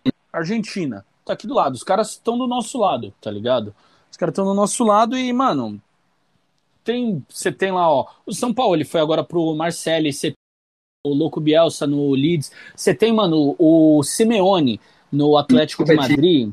Mano, já foi vice-campeão de Champions duas vezes, já foi campeão de Eurocopa, aliás, de Eurocopa não, de Europa League. Mano, já foi campeão de La Liga. Mano, por que que não tem técnico brasileiro lá? Para mim, isso daí vai até numa discussão um pouquinho mais alavancada, mas é uma situação mesmo de o futebol brasileiro, ele tá muito não é estagnado que eu quero falar, mas o futebol brasileiro é preguiçoso, tá ligado? Então o cara que hoje é jogador de futebol, ele não aprende, ele não aprende o futebol, ele não aprende a tática do futebol, ele não aprende como é, como ver o jogo, sabe? Ver o jogo de uma maneira correta. Por isso que não tem. E é por isso que vai dar um tempo pra gente ter é, técnico brasileiro ou futebol brasileiro, né? sendo voltando a ser um dos melhores do mundo. É, começa por aqui, óbvio que tem um monte de outras questões. Eu acho que o domínio da CBF no brasileiro é horrível. A gente tem os campeonatos estaduais que eu acho que ainda são necessários, mas é, poderiam ser reestruturados de uma maneira para não prejudicar outras competições. Então, mas tudo começa tudo começa do jogador brasileiro, ele vai para Europa, ele não, ele vai lá e ele executa uma função, mas ele não entende o porquê que ele está fazendo aquilo. E aí quando ele vira um técnico, ele vai fazer a mesma coisa, ele vai passar funções, né, vai passar funções para alguém executar e vai ser isso. Vai ser isso, não vai ter muito muito de diferente. Agora, quando você pega um técnico europeu que jogou no futebol europeu, que teve o aprendizado do não só do futebol europeu, mas também do, do conceito europeu de estudo, né, de ensino, que é um dos melhores do mundo também, o cara ele tem outra mentalidade. E aí isso interfere bastante. Porque o cara ele gosta de aprender sobre o futebol. Ele gosta de pegar e ficar lá estudando a tática. Isso hoje no, no Brasil você quase não tem. É um ou outro, né? E aí aquilo, dá três partidas, não ganhou, é demitido. Exatamente. Não somente não tem, como também o, Abel, ele falou isso em algumas entrevistas, o Abel Ferreira, qual que é o segredo, né, de, de essa geração de treinadores portuguesa, que é muito boa, né, uma safra muito, muito legal, uh, ser tão vitoriosa na Europa, com Mourinho, com Jorge Jesus, dentre outros aí também que já conseguiu, é porque eles compartilham esse conhecimento. Então tem muito essa de você compartilhar as boas ideias, o que vem dando certo, métodos de treinamentos, então existe muito essa camaradagem, porque se um time, é igual eu falo assim, cara, para você ter um rival, você, o seu rival precisa estar à sua altura. Não tem como você ser maior do que o seu, o seu rival, porque não tem graça, porque sempre você vai vencer. Então, fazendo até uma alusão ao futebol carioca. Não tem graça o futebol carioca, porque já sabemos o que vai acontecer. É o Flamengo que vai ser campeão, mas ali você vai ver ali é um jogo parecido com um parapalho com o Vasco, que já está na segunda divisão, já não tem um futebol constante. Fluminense que surpreendeu, mas você não tem uma constância aqui, por exemplo, no futebol paulista. Se você falar, cara, Corinthians e Palmeiras, quem vai ganhar? Não sei, cara. Porra, jogo difícil, favorito, não tem. São Paulo e Santos, não sei. Palmeiras e São Paulo, não sei. Então você tem essa esse um pouco de disputa ali, de igual para igual. E por que tem, eu falo isso, cara? Para você ter realmente uma rivalidade, para você ter um futebol vistoso, você precisa compartilhar conhecimentos. Então, os treinadores precisam ter um, acho que um pouco mais disso, cara. É, é ver o que está certo. Porque se você fala quem são os maiores treinadores do Brasil hoje, hoje, vamos lá, é o Renato Gaúcho, para mim, é o, é o, primeiro, Cuca, é o segundo, Tite, a gente não pode esquecer do Tite, Aí você começa a parar pra pensar, puta, é agora, lascou. Sei lá, o Lisca doido, hoje. É, Então você começa É. a parar. Ah, é, é, Nogueira, mano. É foda, velho. Isso daí eu acho que vale a pena depois a gente fazer um programa só sobre isso. Porque vão entrar várias questões que. É o que eu tava falando. A gente acho que E você foi aí? tão beija. O É. eu tava falando, Pedrão, da gente fazer um podcast de falar só de jogador e também podemos falar de técnico agora, que a gente discutir de todos os esportes que a gente Sim. vai falar, entendeu? E aí Acho eu que- acho que agora É. vale a pena a gente já mudar para os outros esportes, porque a gente acha que tá uns 40, 50 minutos falando só de futebol. E aí, só para né, sintetizar a frase final, que nem o Nogueira estava falando da safra de bons treinadores portugueses e vitoriosos, que eu concordo 100%, só para finalizar e para a gente deixar isso daí na, na mente né, do, do pessoal que está escutando, também na nossa mente para a gente pensar durante essa semana, né? Tem uma frase de um jogador, um jogador famoso, camaronês, Samuel Eto'o, que eu vi tem o quê? Tem uns dois, três meses que eu vi essa entrevista que ele deu. E aí ele ele trabalhou, ele foi campeão da Champions com Guardiola na temporada 2008-2009 e foi campeão da Champions na temporada seguinte, 2009-2010, com o Mourinho na Inter de Milão. E aí perguntaram para ele qual é o melhor técnico, né, entre Mourinho e Guardiola, né? E aí jogou uma polêmicazinha, até porque o Nogueira deu uma lambidinha no, no saco do, do Guardiola, né? Zoeira não. Mas foi uma lambidinha ali, né? Mas só para jogar mesmo, dar, dar essa apimentada, o Samuel Eto'o ele falou assim: "Eu não posso comparar os dois". Aí perguntaram por quê? Porque enquanto um não conseguiu ser campeão da Champions com o investimento do Bayern de Munique e do Manchester City, o outro conseguiu ser campeão da Champions com investimento fraco do Porto em 2004 e da Inter de Milão, que era um time fraco também em 2010. E é isso daí a gente fomenta para a semana que vem no, sobre o futebol. Acho que agora vale a pena a gente falar também sobre os outros esportes.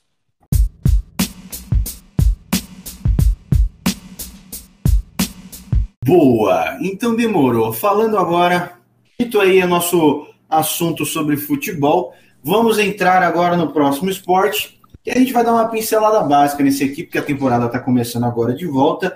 Vamos falar um pouquinho sobre o beisebol, tá? Então, estamos. Que momento que nós estamos do beisebol, né, rapaziada? Agora nós estamos aí na. A gente tá punheta, mano.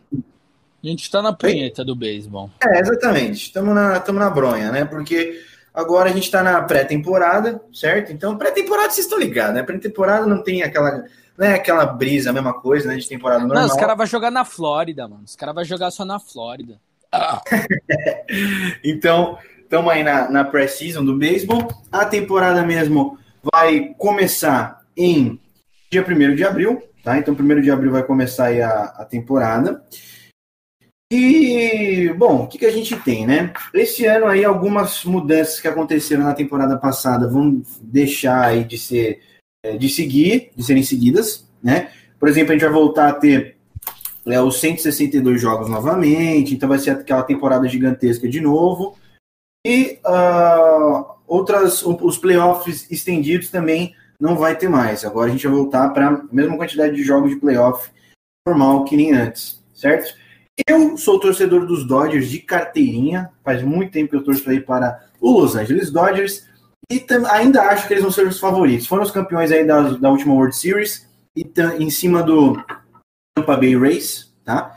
Mas eu ainda acredito que nós podemos ter a chance de chegar a mais uma World Series nessa próxima temporada, até porque o elenco dos Dodgers é um dos melhores, já era para ter ganho essa World Series há muito tempo. Nossa, é, mano. Corey Seager, agora entrou o Mookie Betts aí para dar uma acordada com a galera. E a gente já devia ter ganho aí esse. Essa é, na penúltima temporada já era para vocês terem ganhados, né, mano? Aquela temporada que os Astros foram campeões da World Series, né? Vocês sentaram na bisnaga gostoso, hein, mano? Ah, nem fala essa temporada aí, velho. Eu lembro, puta, lembro dos jogos até hoje, cara. Caralho. É, enfim, né? Foda-se. Não vamos falar. Aqui, nesse podcast, nós não falamos de Houston Astros, ok? Apesar de eu achar que os caras são favoritos também. A gente não vai falar do Astros aqui nessa porra, pau no cu dos Astros, tá? E pau no cu não. Chicago Cubs também. Oi. É, dizem aí, não sei se é verdade, mas o Dodgers está assim, tá, assim como está para o Vasco, sendo o time que é mais vice do, de toda a história aí do beisebol, é verdade? É, boa, boa, boa, Nogueira. Essa daí eu quero ver o Vini explicar, hein, mano. É boa, só que né, a gente ganhou a última temporada. O Vasco, vocês me respondem aí, quanto tempo faz que o Vasco não ganha? Não, mas aí eu tô falando de que o Vasco, eu tô falando assim, mais uma vez alusão ao futebol, por conta de que ah, o time que é mais vice-campeão, entendeu? Ah, vence uma vez ou outra, mas a tradição é que é mais vice do que campeão. Por isso que eu tô perguntando. É, eu não manjo muita coisa, não. A gente vai ter isso aí no, do Vasco no futebol, vamos ter isso aí do Buffalo Bills no futebol americano. E a gente, pode falar, a gente pode falar assim que os Dodgers é como um dos maiores vices aí da MLB, tá? Eu acho que tem outro. Tem outros times mais vices do que o Dodgers, mas o Dodgers, porra, o Dodgers principalmente nesses últimos anos aí, cara, das três últimas temporadas, acho que o Dodgers foi vice em duas delas, tá ligado? O Dodgers não ganhava World Series desde 1988 e, cara, tava foda, tava naipe Vasco mesmo, entendeu? Não sei ah, dizer ah, se foi um dos maiores, quer dizer, se é o maior, mas eu sei que é um dos maiores, pelo menos. Ah, irmão, eu torço pro Mets, né, velho? Não tem muito o que falar. Torço pro Mets, velho. É, não, não, não tem o que falar, né? É, não, mas essa próxima, essa próxima temporada aí, provavelmente é, o Mets vai vir, vai vir eu melhor. Eu também acho que, que vem bem melhor, né? Fez algumas contratações ali que eu acho que que vão ajudar, né? Em 2015, nossa, eu fiquei puto pra caralho, mano. Quando perdeu o World Series, acho que foi pro. Não lembro para quem foi, foi pro Pittsburgh, acho que foi. Não lembro, não lembro. Mas, enfim, mano. Essa temporada a gente espera aí que temporada passada, tudo bem, teve pandemia, o caralho a quatro, mas foi meio decepcionante, foi meio broxante. Eu achei que viria é. melhor. Né? Agora vamos ver, né? Começou agora, e... né? Torneio de primavera, caralho a quatro. Manda aí, Nô, manda aí. Minha pergunta, tipo assim, agora como leigo mesmo, tá? É, quanto tempo que eu sei que o New York Yankees, né, que é o que mais venceu aí, né, o, Isso. os campeonatos de beisebol quanto tempo, quem é o time assim, com mais tradição, que está mais tempo sem vencer, essas, esses tabus assim que eu acho muito legal também de saber dos esportes. Quem é o time que tem mais tradição, que não vence há muito tempo? Tem alguma coisa assim? Cara, o time, na minha opinião, o time que estava há mais tempo, com, é, que é de tradição e estava mais tempo sem vencer era os Dodgers. Era o Dodgers. Era os Dodgers pra caralho. Teve o Chicago Cubs. Teve o Chicago Cubs aí que ganhou um tempo atrás, que eles não ganhavam desde a década de 40, que inclusive eles ganharam em cima do Cleveland Indians, que também não ganharam Nossa. desde a década de 40, se não me engano. Qual que é esses times? Cleveland Indians e Chicago Cubs. Cara, desde os anos 40, velho, né? Tipo assim, o cara, a última vez que ganhou foi quando tinha a Segunda Guerra Mundial, é isso mesmo. É, exatamente. É. Ah, o Mets também, velho. Tá o Mets eu acho que não ganhou de Series desde 60 e pouco, se eu não me engano, velho. Tem é, aí não vou saber dizer com total certeza, cara. Sei. Mas é, é, mano. O Mets tá mano. Os meus favoritos aí, cara, pra essa temporada aí, como eu já falei, Los Angeles Dodgers. Eu acho que não dá pra tirar o Houston da, da reta. Não, não dá. É que é o nome daquele filho da puta, mano? Que eu sempre fico zoando o baixinho lá do Astros, velho. Enfim, não vou. vou Altuve. Uhum. José, José Altuve, esse viado aí, que também pra caralho. É, joga muito, José Altuve joga muito. Acho que ele é venezuelano, se eu não me engano. E tem o Christian Yelich, né, que também joga bem. Acho que, se eu não me engano, ele é do Milwaukee Brewers. Vai, vai arregaçar provavelmente essa temporada. Não dá pra gente não falar do Bryce Harper. Bryce Harper hoje é um jogador, se bem que fez a cagada de sair dos Nationals para ir pro Phillies. Se fudeu legal. Mas tem esses meus. Phillies é putinha nossa, né, mano? Favoritos aí. E eu também acho que o San Diego Padres vai fazer uma zoeira aí também nessa temporada, deve ir longe também. Ai, mano, não, não dá pra tirar, nunca dá pra tirar o Red Sox e os Yankees, mano. Não dá. São é, sem dúvida, equipes, o Yankees são duas equipes dele que não dá, mano. Realmente, concordo com você, velho. Queria fazer uma pergunta aí, meio cultura pop, mas referente ao futebol americano. Alguém, é. alguém assistiu o filme MIB, O Homem de Preto 3? Will Smith? Puta, o 3 eu assisti, mas eu assisti pouquíssimas vezes. Então lembro que ele pula lá do prédio, aí volta no tempo, não sei quantos anos. Isso, é, cara. eu vi isso aí também. Por que eu tô perguntando isso? Porque dentro do filme lá, tem uma. Tem um, um, enredo da história lá e tal, mas tem um time de beisebol que não vence há não sei quantos tempo. Isso aquilo ali era realmente ficção ou tinha alguma coisa real ali naquela época, dos anos 70, 80, eu acho que, né, que era o período que ele tava, voltou ao tempo. Vocês sabem dizer alguma coisa do tipo? Eu sempre fiquei curioso, cara, e nunca fui atrás. Puta, não é que Puta, eu mano, é... Aí eu não vou saber, mas deve é, ter, cara. mano. É, mas provavelmente era de verdade, Beleza. sim, cara. Provavelmente era de verdade. Deve ser. O beisebol- O beisebol é um dos esportes mais antigos que tem nos Estados Unidos, cara. Então, é, muito E é o provavelmente. esporte mais tradicional, mano. É, é, com certeza. Mano, o Los Angeles Dodgers, que é o time que eu torço, ele foi fundado em 1883, se eu não me engano. Foi no século XIX ainda, velho. E era em Nova York, né? É, então, ele começou com a sede em outro lugar, exatamente. Qual E que é o aí- esporte americano mais antigo lá? É o futebol americano, beisebol ou basquete? Assim, tipo, mais tradicional beisebol, então.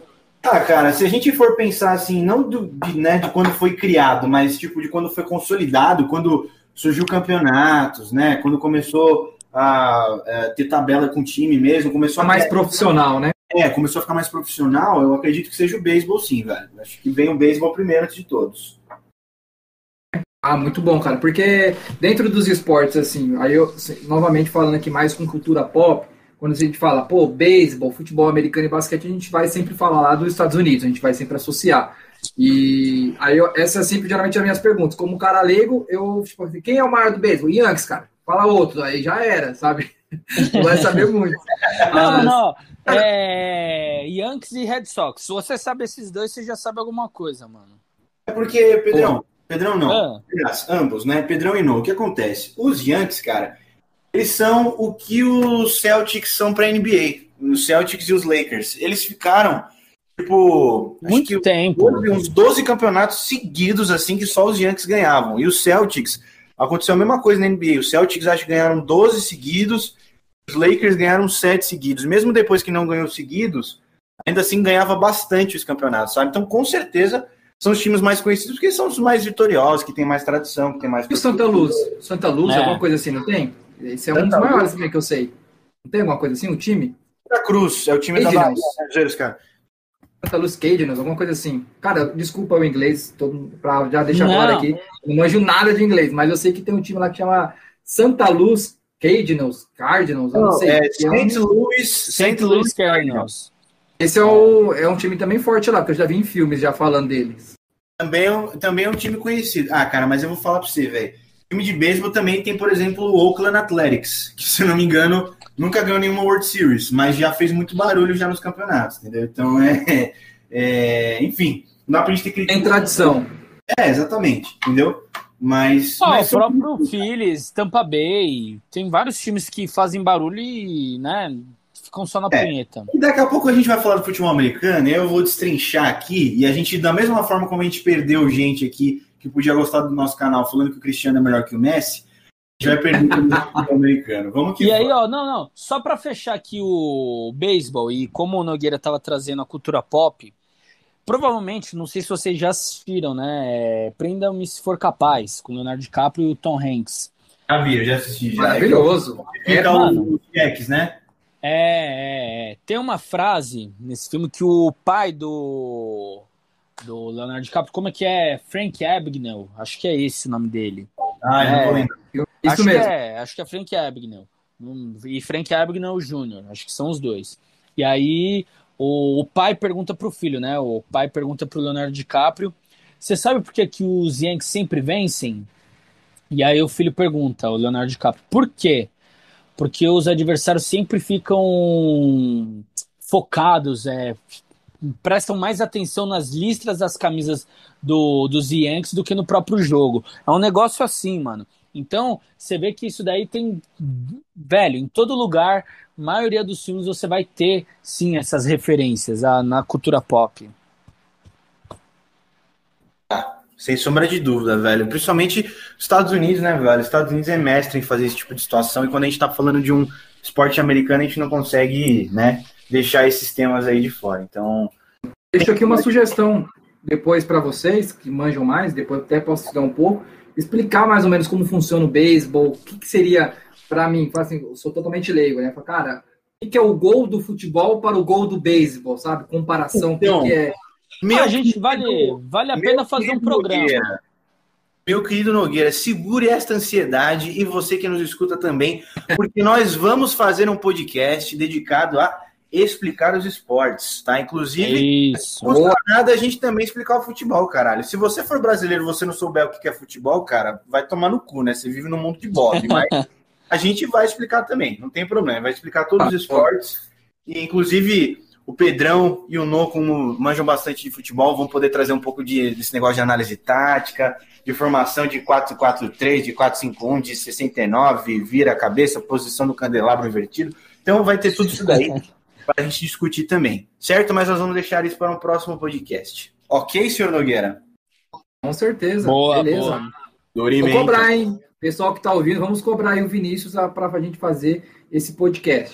Não, pode cobrar, já temos dois marcados aí já. Como funcionam os esportes e a gente vai debater jogadores e treinadores também. Pode deixar aí, a gente vai seguir, beleza? Boa. Dito isso, vamos seguir aqui rapidinho, vamos dar uma passada na nossa National Basketball Association, que é a NBA, é para a gente falar de basquete, né? Que é a liga oficial dos Estados Unidos.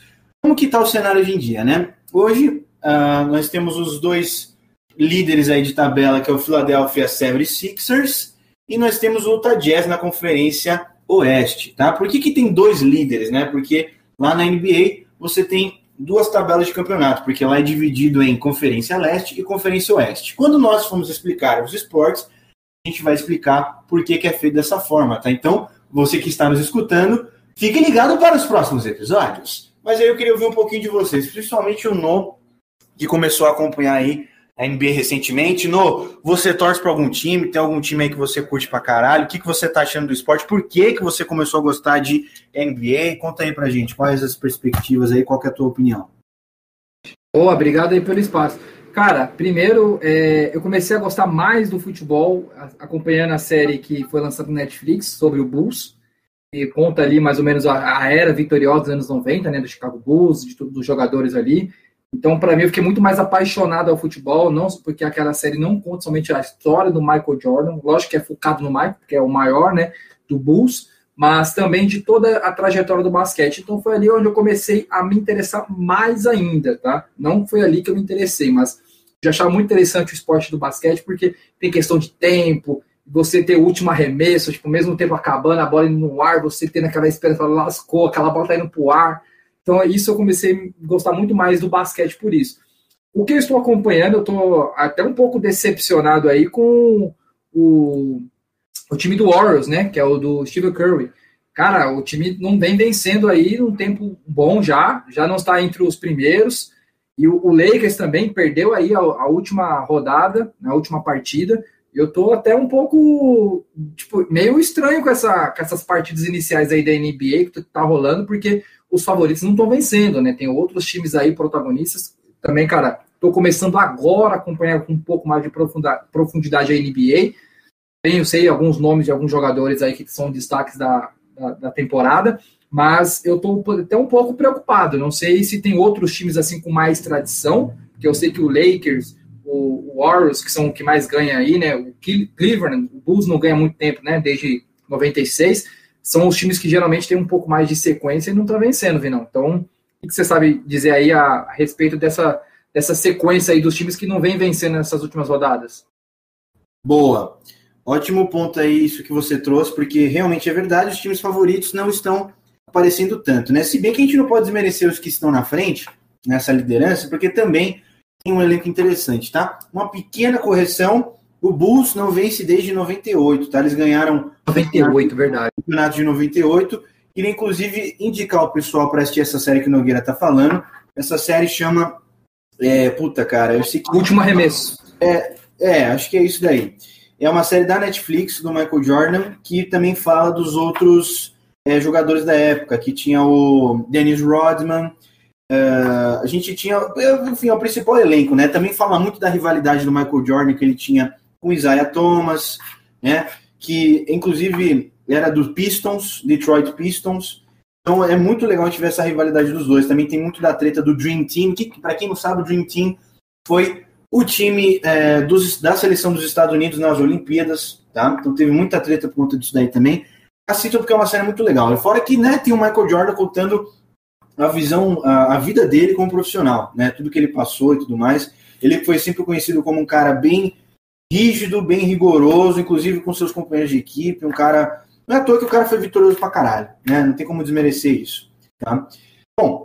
Ô, ô Vini, desculpa, cara, só nessa mesma sequência aí, ótimo, né? Que acabei de assistir a série e já não lembrei que a última vez que ganhou foi 98, mas. Mas outra coisa também muito interessante aí do, dessa série é o quão realmente, como você falou, cara, o Michael Jordan ele é tão competitivo. Ele parou um período para jogar beisebol, para seguir o sonho dele de carreira. É, é bem interessante, a gente está falando de beisebol agora, né? E, meu, é muito, muito, muito legal mesmo, gente, a gente assistir essa série, porque assim, é, mais uma vez eu vou fazer um pouco de alusão ao futebol, mas vocês vão entender porque vai se referir ao Michael Jordan. Eu sou muito vidrado no Cristiano Ronaldo por toda a dedicação daquilo que ele, ele coloca para ser o melhor. E a mesma metodologia, mano, eu sou o melhor no que eu faço, é o Michael Jordan para o basquete.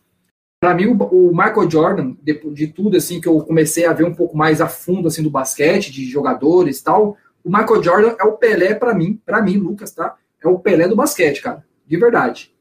Segue aí, Vitor. Para mim também, tá? Para mim também rola assim muito o debate de se um dia o LeBron vai passar por cima dele. Tem gente que acha que ele já passou. É, mas, enfim, é algo que pode ser muito debatido, tá? É, o, cara, o cara, com certeza, pra, principalmente para a população americana, deve, deve ser reconhecido aí como o cara é, mais, como é que eu vou dizer, o Pelé deles, o Pelé do esporte deles, tá? E aí, logo menos, quando a gente estiver falando de jogadores, a gente vai entrar num debate que está acontecendo, principalmente por conta do último título que o Tom Brady trouxe, já está se debatendo quem é o maior esportista americano, se é Michael Jordan ou se é Tomás Eduardo, que é o nosso Tom Brady, né? Então, já está começando essa discussão, mas a gente vai Boa deixar coisa, hein? podcast. Boa comparação. Boa comparação essa aí. Ô, Vinão, só uma dúvida aí, você que manja mais aí da, da cultura americana até, é, o, o, o, que o Tom Brady fez, assim, ele pegou um time que não tinha uma tradição e fez ser uma, um time vitorioso ou não? Ou já era vitorioso? Cara, a gente pode pensar assim dessa forma, tá? A gente pode pensar que não é que o Tampa Bay não tinha tradição, mas ele era um time que, velho, tava faltando uma peça fundamental e essa peça foi Tom Brady, tá ligado? Ele, ele, o Tampa Bay, a última vez que eles foram campeão, acho que foi em 2000, no ano 2000 ou 99, alguma coisa assim. Então, assim. Voltei. Fazia 20 anos, mais ou menos, que os caras não eram campeão, mas o Tampa Bay, no decorrer da sua história, nunca foi um time que ganhou muitos títulos. Eu acho que foi a única vez que eles ganharam foi em 2000. E o elenco dos caras tava, começou a melhorar muito nos últimos anos, mas estava faltando uma peça-chave. Cara, é muito difícil. Eu acho que isso nunca aconteceu na história. Não me, talvez tenha acontecido sim, vai. Mas é muito difícil de um quarterback entrar num time e na primeira temporada ele já fazer aquele time ser campeão. Isso é um bagulho histórico tá ligado? Eu acredito, não sei se já aconteceu antes, eu acredito que não, mas eu não posso dizer com 100% de certeza, tá? É isso que aconteceu com Tom Brady, não, mas a gente já vai entrar nesse assunto. Vamos só terminar aqui a NBA rapidinho pra gente dar seguimento, tá? Então. A NBA eu sou retardado, família. Então é isso. Não, não, mas é, então você vai ser o leigo que vai perguntar, porra. É nóis.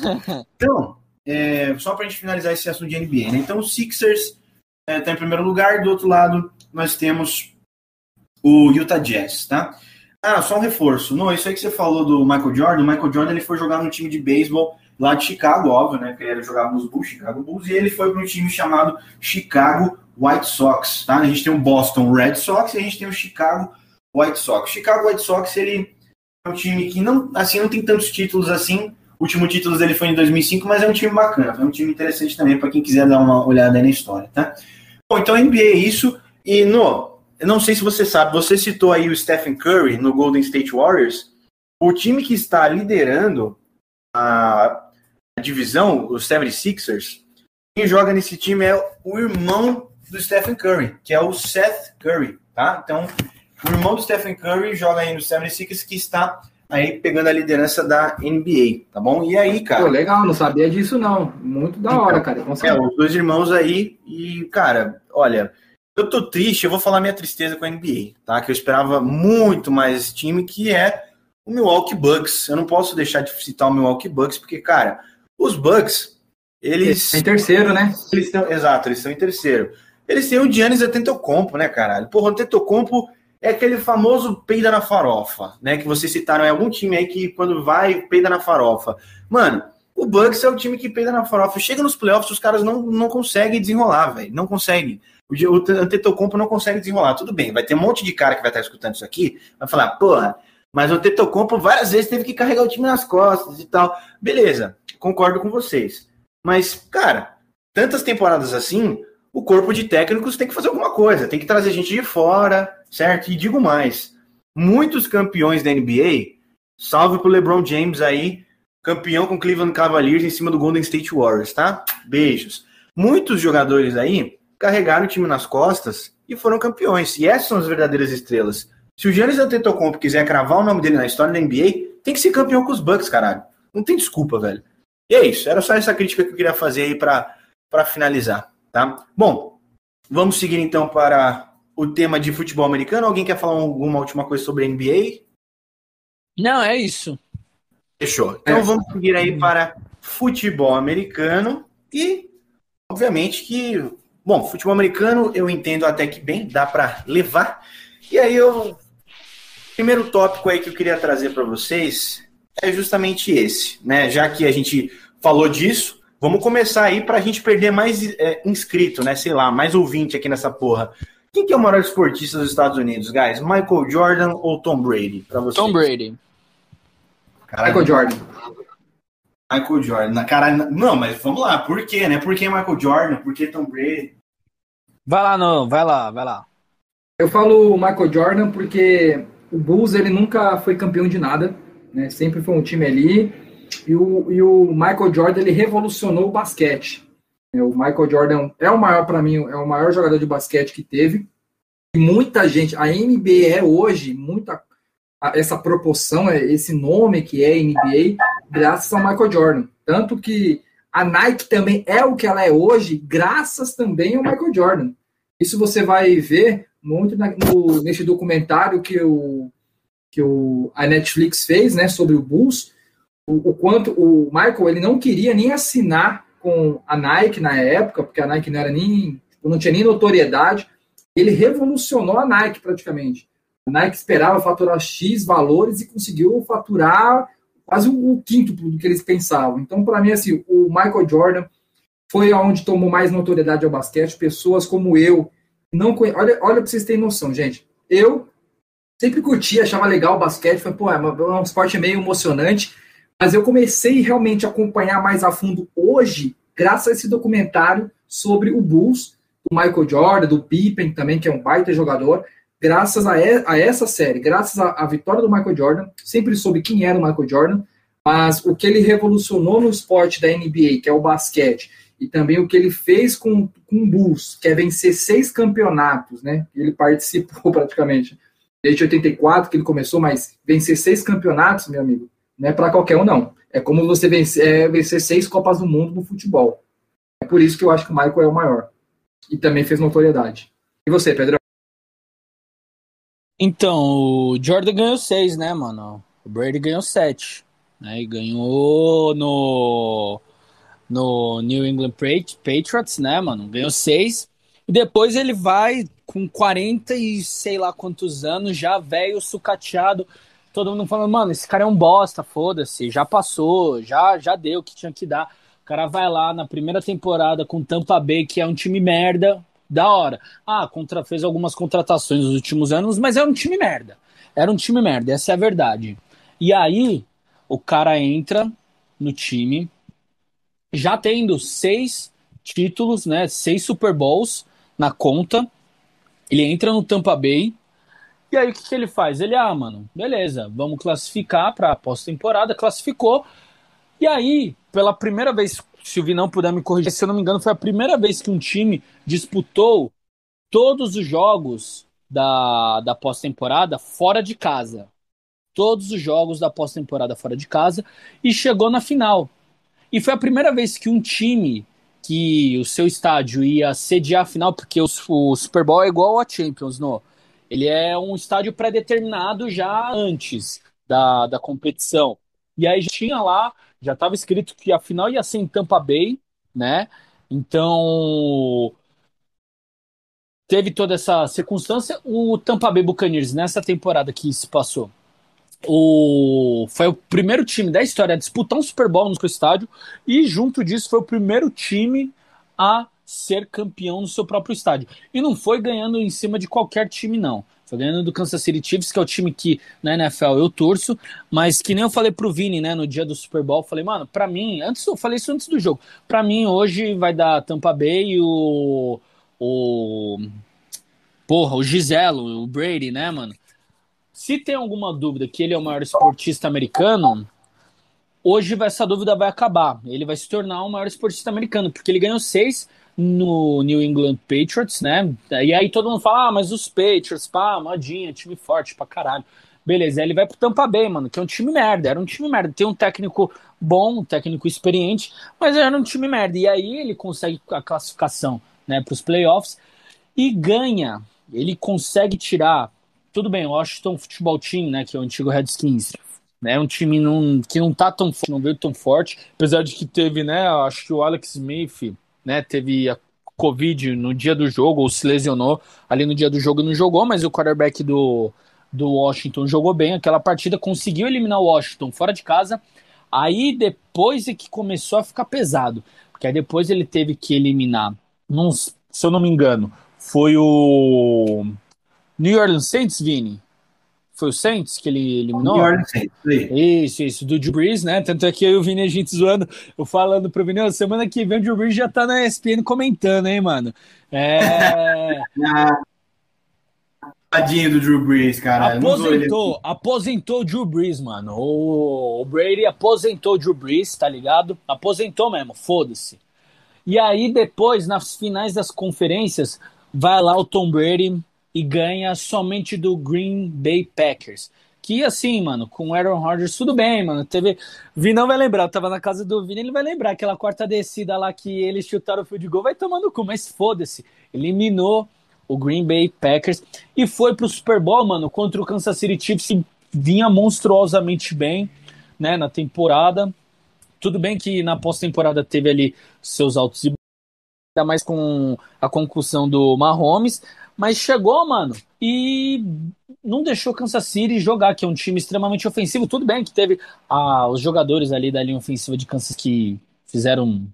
acabaram se lesionando, tiveram Covid, caralho, a quatro, não conseguiram jogar, mas ainda assim, mano. Não deu pro Mahomes, velho. Não deu. E aí você pega, mano, o que o Brady fez nessa última temporada, se, se havia, havia alguma dúvida, né, de que ele era o maior esportista da história, porque lá em 2019, dois anos atrás, ele já havia ganhado um Super Bowl. Tudo bem que aquele jogo foi uma bosta, mas já havia ganhado um Super Bowl, né? Velho pra caralho. Agora ele foi pra Tampa Bay, mano. Ele saiu da, do conforto dele. Tudo bem que o Patriots meio que. O Vini pode até falar melhor, mas o Patriots meio que dispensou ele. Foi algo que não, não se imaginava, mas aconteceu. Ele vai pra Tampa Bay, que é o time merda e ganha o Super Bowl de uma maneira incontestável, velho. Ganhando de todo mundo, foda-se, e sendo campeão. E aí ele consegue o sétimo anel, velho. Conseguindo o sétimo anel não, não tem para ninguém, velho. Ele é o maior esportista. Ele com 40 anos, já todo mundo falando que ele tinha que se aposentar, mudou de cidade, mudou de time. Caralho, a quatro ele mudou de técnico, vai lá e ganha o Super Bowl. De uma maneira, velho, dá para dizer que a pós-temporada foi, tirando o jogo contra Green, contra Green Bay, foi um jogo mais pegado, mas o resto dos jogos foi, foram tranquilos, foram controlados pelo Tom Brady, velho. Então, o que ele faz, mano, é mágica. Ainda dá pra assistir ele. Quem não assistiu futebol americano, assista por causa do Tom Brady, velho. Ele é um cara que. É que nem Messi e Cristiano Ronaldo. Se você nunca assistiu futebol, assiste que ainda vale a pena. Esse cara é igual o Messi e Cristiano Ronaldo. Ele faz valer a pena você assistir o jogo. Caralho, hein? Puta que pariu. Já secou a boca aí com as bolas do Tom Brady, irmão? Zé. Bom. Ah, mano. Tá ligado, né, mano? O cara pega a Gisele, velho, é foda. tá, vamos lá. Não posso falar muito porque eu também, né, chupo aquilo ali com uma beleza, mas vamos lá. O, o que acontece? Eu vou tentar sintetizar um pouco um pouco é, do que vocês falaram, tá? Um pouco aí do, do Noah e um pouco do, do Pedrão. É o seguinte, eu concordo com o Nogueira quando ele diz que o Michael Jordan revolucionou o basquete, tá? Foi ele que trouxe mesmo a atenção do basquete, ele que revolucionou o esporte como um todo, cara. Tipo, Ele que trouxe aí essa galera. Não vejo isso muito no Tom Brady, acho que o futebol americano já estava mais consolidado na época que ele entrou, tá? Em comparação com o Michael Jordan. É óbvio que tem toda aquela história, né? Puta, mas eram épocas diferentes e tal. Gente, a gente parar pra pensar, não é tanta diferença assim, não, cara. O Michael Jordan parou de jogar em 98 e detalhe, ele voltou a jogar mais uma temporada da NBA, mais uma ou duas, se eu não me engano, em 2001, jogou 2001 e 2002, algum time aí que eu não me recordo. E o Tom Brady começou a jogar no New England em 2001.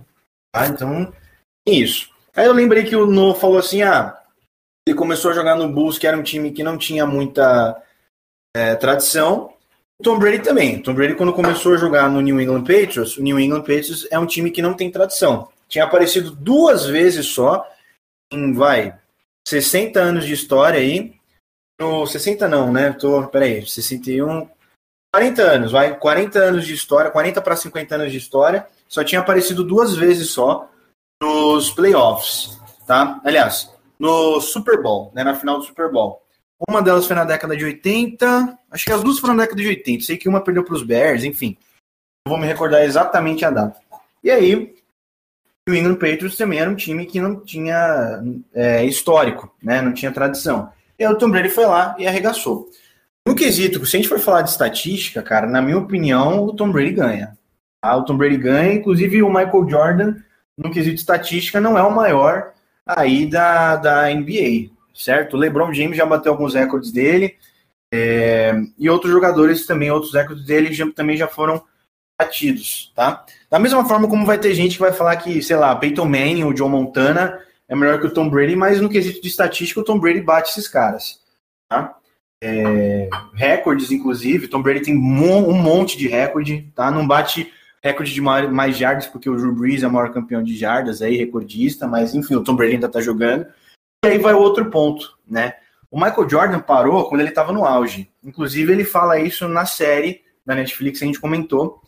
Ele parou de jogar quando ele estava no auge. Ele jogou 14 anos só na NBA. Foi de 84 98, sendo que teve um tempinho aí que ele ainda ficou parado jogando no Chicago White Sox, como a gente falou aqui, né?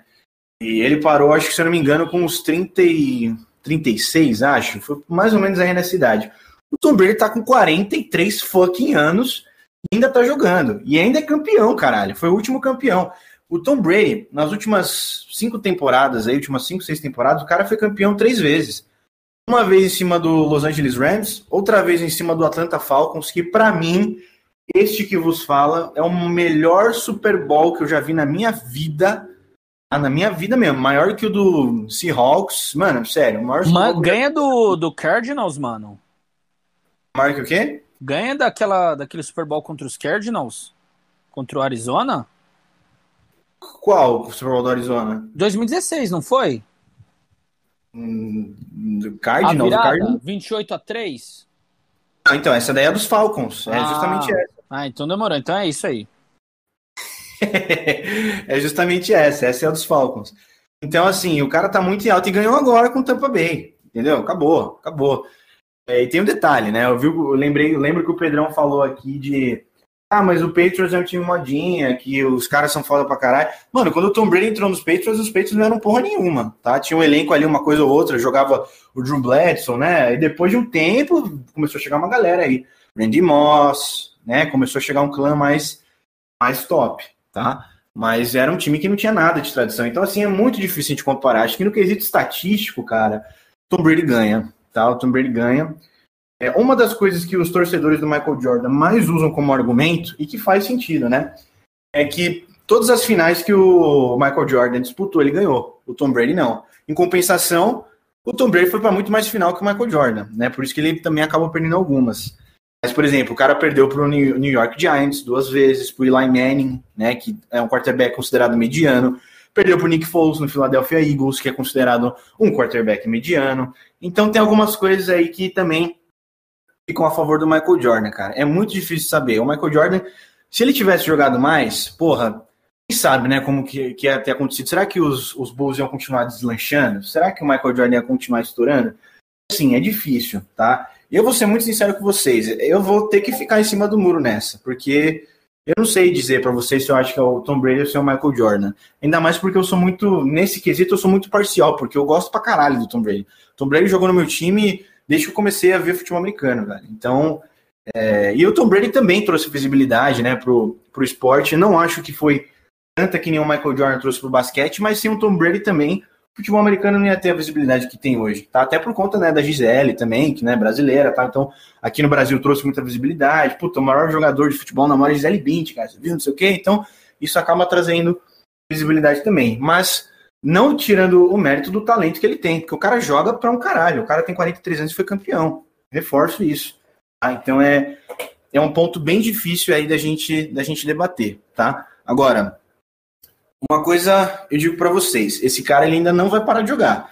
Ele vai continuar jogando. E eu ainda acho que, pelo menos essa temporada aí, acho que ele joga mais umas duas temporadas, no mínimo. Porque ele falou que ele quer jogar e ele quer continuar jogando, velho. Então. Eu acho que ele vai mais umas quatro, mano. Porque assim, o quarterback. Cara, o cara vai jogar até uns 50 anos, quase, velho. É, mano. Porque aquilo, velho, ele não é um quarterback móvel, velho. Então, ele não vai usar tanto da força física, tá ligado? Então, eu acho que ele ainda vai ter um tempinho aí para queimar, mano. Eu acho que ele vai ter um tempinho aí para queimar, né? E principalmente, mano, o se manter o time de Tampa, não acho que vai ser campeão de novo. Não acho que vai ser campeão de novo. Ele em Tampa. Foi essa temporada, né? Eu acho que para a próxima temporada, Kansas City vem forte pra caralho. Né, a gente pode falar dos outros times. Eu acho que, e principalmente, né, para a gente já entrar também no, no futebol americano né? Eu acho que os outros times vêm forte, mas eu acho que o Tom Brady ele vai continuar ali mais uns quatro anos, velho. Mais uns quatro, se bobear, mano, cinco anos, porque ele fica muito ali dentro do pocket, mano, e é isso. E ele acha o espaço ali. Então acho que ele ainda tem mais alguns anos aí para para queimar, velho. Não acho que vai ser só dois, não. Acho que vai ser até mais. A não ser que ele tenha uma lesão grave ou que ele queira parar. Mas eu acho que ele ainda tem lenha para queimar um bom, uns bons anos aí, mano.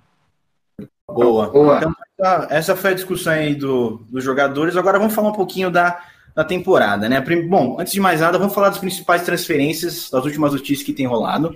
Para você que não sabe, Matthew Stafford, antigo quarterback dos Lions, foi para o Los Angeles Rams, tá? Inclusive, cara, minha opinião, é muito bom para o Matthew Stafford, tá? Muito bom porque estava no Detroit Lions fazia muito tempo. Ele é um quarterback bom tava, meu, dando sangue dele para aquela porra daquele time, pelo menos para os playoffs. Se eu não me engano, ficou uns 11 anos aí nos Lions, não conseguiu nada, e aí, meu, o cara reconhece o talento dele, seguiu e foi para um outro Exato. lugar melhor. Não tava a mesma dando... coisa o Alex Smith, né, mano, que acabou rescindindo agora com, com o Washington Futebol Team, ainda não tá, ainda tá sem time, né? Mas rescindiu. É. é, ele eu acho um pouco difícil de retornar, cara, mas Torço muito para que isso aconteça, porque é um cara que se desenvolveu bastante, né, ultimamente, principalmente por conta da lesão dele, que, cara, foi histórico o que aconteceu com ele. Para você que Sim. não sabe aí, pesquisa Tem até uma série, mano. Tem uma série da ESPN sobre a lesão dele, mano. Então, pesquisem aí, quem estiver ouvindo a gente aí, lesão do Alex Smith. Então coloca injury Alex Smith, coloca em inglês aí que vai, vai ser da hora do mesmo jeito. Enfim, é, então a gente teve aí Matthew Stafford, né, no St. Louis Rams. O Pedrão falou agora do Alex Smith. Também tivemos recentemente J.J. Watt indo pro Arizona Cardinals. Inclusive, puta que pariu, hein? Houston Texans tá ferrado, porque deixar um Watson já querendo sair, já saindo fora. Agora tem J.J. Watt indo pros Cardinals. Então, o elenco do, dos Rios, dos Texans, vai ser complicado essa próxima temporada, perdendo peças-chave aí do elenco. Vai ter que dar uma corrida aí na free agency, vai ter que correr aí no draft aí para conseguir é, draftar alguns jogadores bons, porque o negócio vai ser louco. E agora, Fião, é ponto de atenção para você que é torcedor do Seahawks, tá? Porque é, o... vai sentar, hein? É, vai sentar gostoso na bisnaga. Vai, o Russell Wilson vai ter que enfrentar Aaron Donald Chandler. Jones. É, para começar, mano, para com... não, desculpa, mas só para começar aqui, primeiro ele tem que enfrentar o próprio Seahawks, né, velho? Tem que ah, enfrentar a própria rapaziada do Seahawks. Começa aí. Com certeza, o cara já, já tá sem voz lá em Seattle já faz muito tempo. Uh, o Pete Carroll é um dos técnicos que eu mais gosto, apesar de ele ser tipo o Tite para mim da, da NFL. Ele é um filho da puta, porque ele é um técnico do caralho num time que eu odeio. Mas, enfim, é um técnico muito bom, só que tá indo muito nessa história de jogo corrido, jogo corrido, não consegue explorar bem o Russell Wilson, e o Russell Wilson. É provou mais de mil vezes que o cara é um quarterback do cacete, pode ser um puta líder de time e ninguém escuta ele, ele não tem voz lá dentro de Seattle. Então, tem até alguns boatos aí já dizendo que ele quer é, sair fora de Seattle. Fala aí, Pedrão, te interrompi. Não, não, era só isso mesmo, era só isso mesmo, falar que ele ia. Ele tem que primeiro lutar contra a própria Seattle, né, mano? E depois ele vai ter que correr ali um pouquinho. O que, que você acha, Vini? É, até deixar aqui. O que, que você acha? Se acabar rolando uma rescisão lá em Seattle de Russell Wilson ir para New England, o que, que você acharia? Ah, velho, eu acharia do caralho, mano. Sinceramente, se isso acontecesse, eu acharia do caralho. Não sei se isso vai acontecer, velho, por conta do que é. Também acho que não. É... Que, é... tem muita coisa para rolar ainda, sabe? Tem muitas. E outra, o Bill Belichick, velho, como. Infelizmente, ele, como general manager, velho, ele é um maluco muito imprevisível, mano. A gente não tem como saber como que vai desenrolar a cabeça desse cara aí, tá? É, então. Ô, galera. Não. Desculpa. Não, continua seu raciocínio, depois eu pergunto. Vai lá, Vinão, perdão. Então, é um cara que eu não sei muito como é que vai seguir. Na minha opinião, eu acho que Cam Newton vai ser renovado aí com os Patriots para mais um ano, tá? Porque a gente não tem grandes perspectivas agora.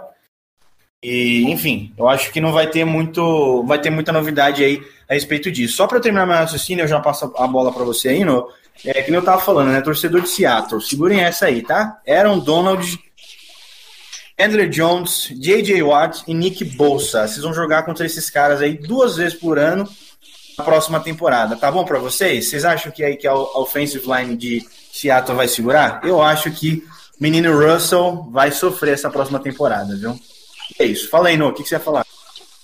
A pergunta seria mais sobre o, os técnicos do futebol americano. Eles são managers, ou seja, eles são aqueles caras que gerenciam o time, que pede, faz as contratações, é o responsável pelo time ou não? Geralmente tem sempre alguém acima do, do treinador ali para gerenciar a questão financeira, a questão também, principalmente de contratações, ou é mais responsabilidade do, do técnico ou de um diretor aí no futebol americano?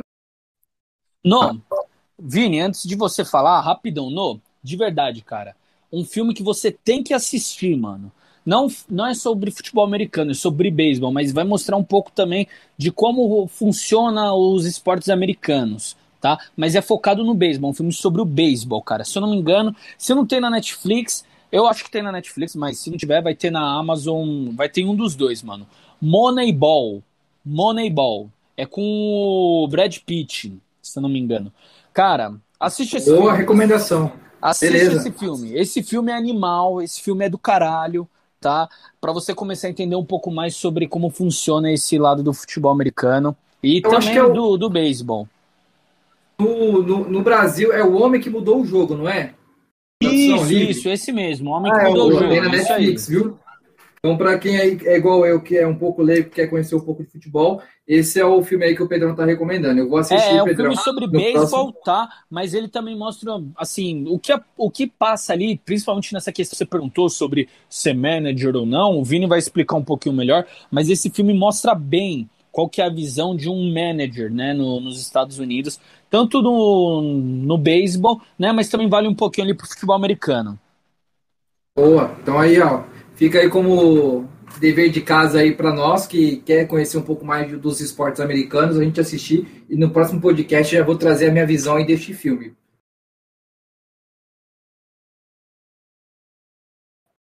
Boa, Manda lá. Vinão. Vamos lá. Vamos seguir aqui. Então, é, sobre a sua dúvida aí, no. Cara, depende, tá? A gente, todo time tem o seu manager também, tá? Que é o, é o cara que manda mesmo ali na jogada. É, na jogada não, né? Na parada, podemos dizer. E, por exemplo, o do New England Patriots tem o dono do time que é o Robert Kraft. Né? Então é o cara que manda ali na parada mesmo, que vai ter a palavra final e tudo mais. Mas no, no futebol americano, os head coaches podem ser os general managers também, geralmente isso acontece, e eles são os caras também que são responsáveis aí por contratações, transferências e ajudam a cuidar do roster, né, que a gente chama dos times, tá? que nada mais é do que o elenco. Então eles também ajudam nessa parte aí, tá? Então, isso que eu tava dizendo era tipo, o técnico do New England é um cara muito imprevisível como general manager. A gente não sabe aí como que ele vai seguir nas contratações e tudo mais. A gente sabe que tem os olheiros, né, os cacete A4, Mas na free agency, o que, que é free agency, né? Quando acaba o contrato do jogador e ele fica livre para ser contratado por alguém. Isso é free agency, tá? A gente não sabe como é que ele atua. E ele nos drafts, né? Nos drafts, perdão, porque meu inglês aqui é wizard, né, irmão? A gente, eh, os caras são ainda imprevisíveis porque ele aposta muito em novos, novas estrelas, sabe? E ele, às vezes dá certo, às vezes dá ruim. Entendeu? Então, o cara é muito imprevisível nesse sentido, entendeu? Sani, sua dúvida, velho? Boa, boa, beleza. Dá pra já ter uma boa noção. Obrigado, Vidal. Então é isso. E aí, cara, é... quem mais que nós temos? Eu falei do J.J. Watt, falei do Matthew Stafford, Russell Wilson, né? Green Bay Packers aí deve estar voltando da mesma forma. E não, então... por enquanto essas são as maiores contratações que a gente tem, né? E aí eu queria ouvir um pouco do Pedrão, e aí, novo, você vai tirando as dúvidas também, tá? É, da próxima temporada, cara. O que, que você espera da próxima temporada? O que, que você acha que vai acontecer? É, como que você acha que os times vão se comportar? Já me diz aí. Principalmente o Kansas City Chiefs, velho. Me conta o que você acha do Kansas também. Então, mano, ó, antes de mais nada, só para falar, a gente tem que esperar um pouquinho para ver o que vai acontecer em Green Bay, né, mano? Tem que ver se o Aaron Rodgers vai querer ficar por lá, né? Depois do desconforto que ocorreu na, na no playoff da temporada passada. Rola algumas conversas, ele de vez em quando posta alguma coisa ou outra no Twitter, dá uma entrevista aqui, uma entrevista ali. Então, né, tem que esperar um pouquinho, porque já pensou, mano? Aaron Rodgers livre no mercado? Ia ser uma bomba, hein, velho? Tudo bem que isso é especulação pra caralho, né? Mas seria do caralho, né? Ter ele no, no mercado aí pra, pra buscar outros, outras, outros times, né? Pra traduzir aqui pro português brasileiro, né? Então, vale a pena a gente esperar. Agora para a próxima temporada, cara. Vamos lá. Eu, assim, eu acho que o Chiefs entra como favorito. Não, não tem como falar diferente. Não tem ideia. O Chiefs entra como favorito. Esse é um fato, né? Mas é óbvio, a gente tem que esperar um pouquinho. Principalmente a gente tem que esperar. Foda é os playoffs, mano. Playoff é foda, mano. É o no, o playoff é o mata-mata, tá ligado? O playoff é o mata que na verdade é só mata, tá ligado? E para quem não sabe também. Então você tem grande exemplo, né? Você tem o Pittsburgh Steelers, né? Que na última temporada, mano. Inclusive, um abraço pro amigo Felipe aí, mano. Ele deve estar tá feliz pra caralho que nessa semana aí. O Steelers renovou com o Big Ben, né, mano? Ele deve estar tá muito feliz. Fala aí, Vinal. É verdade, né, mano? Esquecemos de falar disso. O Big Ben renovou aí com os Steelers, hein, rapaziada? Pra quem gostou do desempenho do Big Ben nessa última temporada, fique tranquilo porque vem mais. É... Opa, então vou fazer uma pergunta de leigo novamente. Quem é. é o Big Man e o que ele fez aí de notoriedade na temporada? Então, no o Big Ben, mano. Ele fez merda na temporada, é... no Zoeira, perdão, vai lá. Não, mano, então, ele é um quarterback do time de Pittsburgh, né? Pittsburgh Steelers, que o nosso amigo Felipe e o tio Carlos torcem, né, mano? E assim, o Pittsburgh, ele vinha como time invencível acho que até a semana 12 ou semana 13, né? Eles tinham perdido ainda, né? Eles ainda não tinham perdido. E aí eles começaram a perder, né? E se eu não me engano, são 12 partidas que cada time joga. 12 não, 16 partidas que cada time joga, né? Na, na temporada. Se eu tiver errado, o Vini me corrige, mas acho que são 16, né? E aí, mano, eles já estavam como o time, ah, mano, vamos ser campeão invicto, vamos ser campeão invicto. Aí começaram a perder e começaram a se fudendo, né? Começaram a sentar na bisnaga, mas gostoso. E aí eles saíram na primeira rodada de playoff, acho que pro Cleveland, né, Vini? Cleveland Browns, foi isso? Exatamente, os rivais de divisão. É, então, mano. E aí, velho, assim, eu, o Big Ben é um cara que, deixa eu pensar num cara do futebol parecido com ele hoje, o Big Ben, mano. Ah, é difícil trazer, mas uh, Deixa eu ver, deixa eu ver, deixa eu ver. Um cara parecido com ele. É difícil, é difícil. Mas, ó. Foda-se, foda-se. Dá pra pensar, tipo, no Gerrard, na época que ele jogava no Liverpool. Tá ligado? Que o Liverpool tava uma merda. E aí, lembra quando Porra, o Liverpool. Vai ter é, treta quando... aqui, pra quem tá ouvindo a gente vai ter treta. É, e aí, o que que acontece? O Liverpool, se eu não me engano, foi em 2013 ou 2014 que tava para ser campeão da Premier League pela primeira vez. Gerrard sentou na bisnaga, escorregou em cima da bola, saiu o gol do Chelsea e o Liverpool perdeu o título. Foi algo bem parecido ali para Pittsburgh. Foi algo bem parecido. Big Ben sentou na bisnaga, tudo bem que teve culpa ali do, da linha ofensiva dele? Teve, né, mano? Rolou uns snap ali meio horroroso no começo da partida, mas ainda assim, Big Ben foi mal nessa temporada. É um quarterback que, assim, já viveu tempos melhores. E vamos esperar para ver, né? Não, não adianta, a gente tem que esperar até setembro, ainda tem seis meses aí de espera, né? Mas eu não acho, eu não confiaria, eu não colocaria minha mão no fogo por ele, tá ligado? Agora, pro resto da temporada, mano, ó, a gente pode esperar, óbvio, como eu falei, Chiefs é, como favorito, não tenho que discutir. Eu quero ver como é que vem Tampa, né? Tampa atual campeão, vamos ver como é que sai aí, né? Quero ver como é que o New Orleans Saints vai se virar. Não sei se o Drew Brees ele vai continuar, ainda não, não vi. O Vini pode atualizar um pouquinho mais sobre isso. Mas o que eu espero é que seja igual essa última temporada, uma temporada bem emocionante, né? Uma temporada que dê para se divertir bastante e que o Nogueira comece a acompanhar com a gente essa porra, viu, Nogueira? Você tem que começar a assistir com a gente, mano. Que é da hora pra caralho. Vou começar a assistir os futebols aí, pode deixar. Passo das palavras do Pedrão as minhas, cara. Tem que acompanhar mesmo. Eu acho que vale, acho que vale muito a pena, mano. Sobre o Drew Brees, velho, até onde eu sei, não temos é, novidades ainda, mas muito provavelmente vai seguir aí pela aposentadoria, né? Tudo indica isso. Que quando acabou o último jogo lá dele que ele perdeu pro Tampa, ele disse, né? Agora o time é seu. Disse, se não me engano, pro quarterback reserva aí do, do Saints. O Rio, né? É Rio, não sei o, o que é Rio. Hum, puta, eu não vou lembrar o nome do cara, velho. Fala aí, No, desculpa. Para quem não acompanha, quais são os dias de jogos, aonde assiste, sei que é na ESPN, né? Mas quais são os dias que geralmente tem jogos? Há dicas aí para a galera se essa semana vai ter algum eu, jogo legal. Eu ia, falar, eu ia falar esse ponto agora, entrar nesse assunto agora. Nós começamos esse podcast numa época muito boa, e eu não tô sendo, não tô sendo irônico, tá? Eu tô sendo só na, né, só na parte do futebol americano que não é muito legal, mas é, no quesito dos outros esportes, pelo menos pelo que vocês me falarem do futebol, que a próxima temporada já vai começar agora, então a gente está super bem, porque o beisebol vai começar agora, dia 1 de, de abril, é, dia da mentira, e a NBA já está encaminhando para os playoffs, então já vai ter emoção aí na NBA. O futebol vai começar aí a nova é, a nova temporada, né? Já, aliás, já deve ter começado aí pelo que vocês falaram, do estadual, os caralho. E nós temos aí o, também a parte no futebol americano, a gente vai ter os drafts logo menos, com muita novidade aí que a gente vai poder trazer aqui para o podcast. Então, os drafts é o quê? Já para deixar um spoiler. Não entendi, desculpa.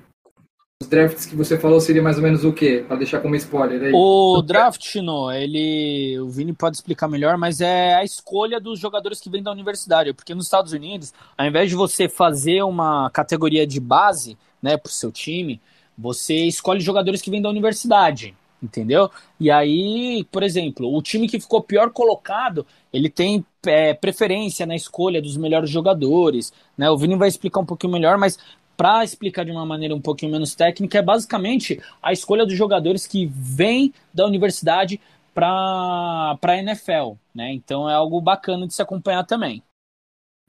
É, é legal. Isso acontece na NBA também, né? Pode falar, já, já sei o que, que é, mas pode continuar aí, Vinão. É, na maioria dos esportes americanos, na realidade, isso daí é, acontece, negócio de draft, tá? Mas é basicamente isso que o Pedro falou mesmo, cara. É dividido em rounds, eu não me lembro agora quantos rounds são. Eu sei que cada round tem, se eu não me engano, 200 escolhas para ser, serem feitas. E aí, é, cada uma dessas escolhas é um jogador, tá? Eu não me recordo agora se é isso. Inclusive, eu posso estar tá falando uma merda gigantesca aqui, porque eu não sei se a matemática vai bater, eu sou de humanas, né? Mas, em resumo, é isso daí, tá? É, são escolhas e recrutamento mesmo que os times fazem com base aí no desempenho dos jogadores de universidade, tá? Tanto é que o futebol americano universitário lá é muito muito valorizado e muito assistido também por conta disso, porque já é tipo uma prévia do que vai vir aí nas próximas temporadas, aí nas próximas estrelas que estão sendo aguardadas. Um último ponto que eu esqueci de falar, NFL, é o Deshaun Watson, né? Deshaun Watson saindo dos Texans também, e a gente não tem ainda uma, uma visão para onde ele pode ir, tá? Pode acontecer sim ele ir para o Carolina, para os Panthers, existe aí essa essa essa expectativa, né, essa hipótese, desculpe, mas também tem alguns outros times aí que o Deshaun Watson pode aparecer. E aí é mais uma perda gigantesca para os Texans, né? O negócio vai ser louco aí essa próxima temporada para Houston, mas vamos ver aí o que, que vai dar. Certo, meus senhores? Certo, até certíssimo. acho bem interessante depois falar sobre o draft, porque o draft aí é algo bem, bem legal aí, pelo que eu tô vendo, né? Porque o Michael Jordan também foi, foi escolhido pelo draft, né? E no Brasil não tem essa, essa, essa linhagem, vamos dizer assim, que o, o, o esporte americano tem, né? De trazer jogadores do futebol, do futebol, do basquete, seja qual for o esporte, para trazer para a liga profissional. É bem legal essa parte. Gostei, eu achei interessante, hein? Dá pra gente falar só Boa. sobre isso. Tá? Boa. Então fechou, rapaziada. Acho que por hoje isso aí tá bom. Já temos vários podcasts futuros para fazer. Podemos encerrar por aqui. Alguém tem, quer falar mais alguma coisa?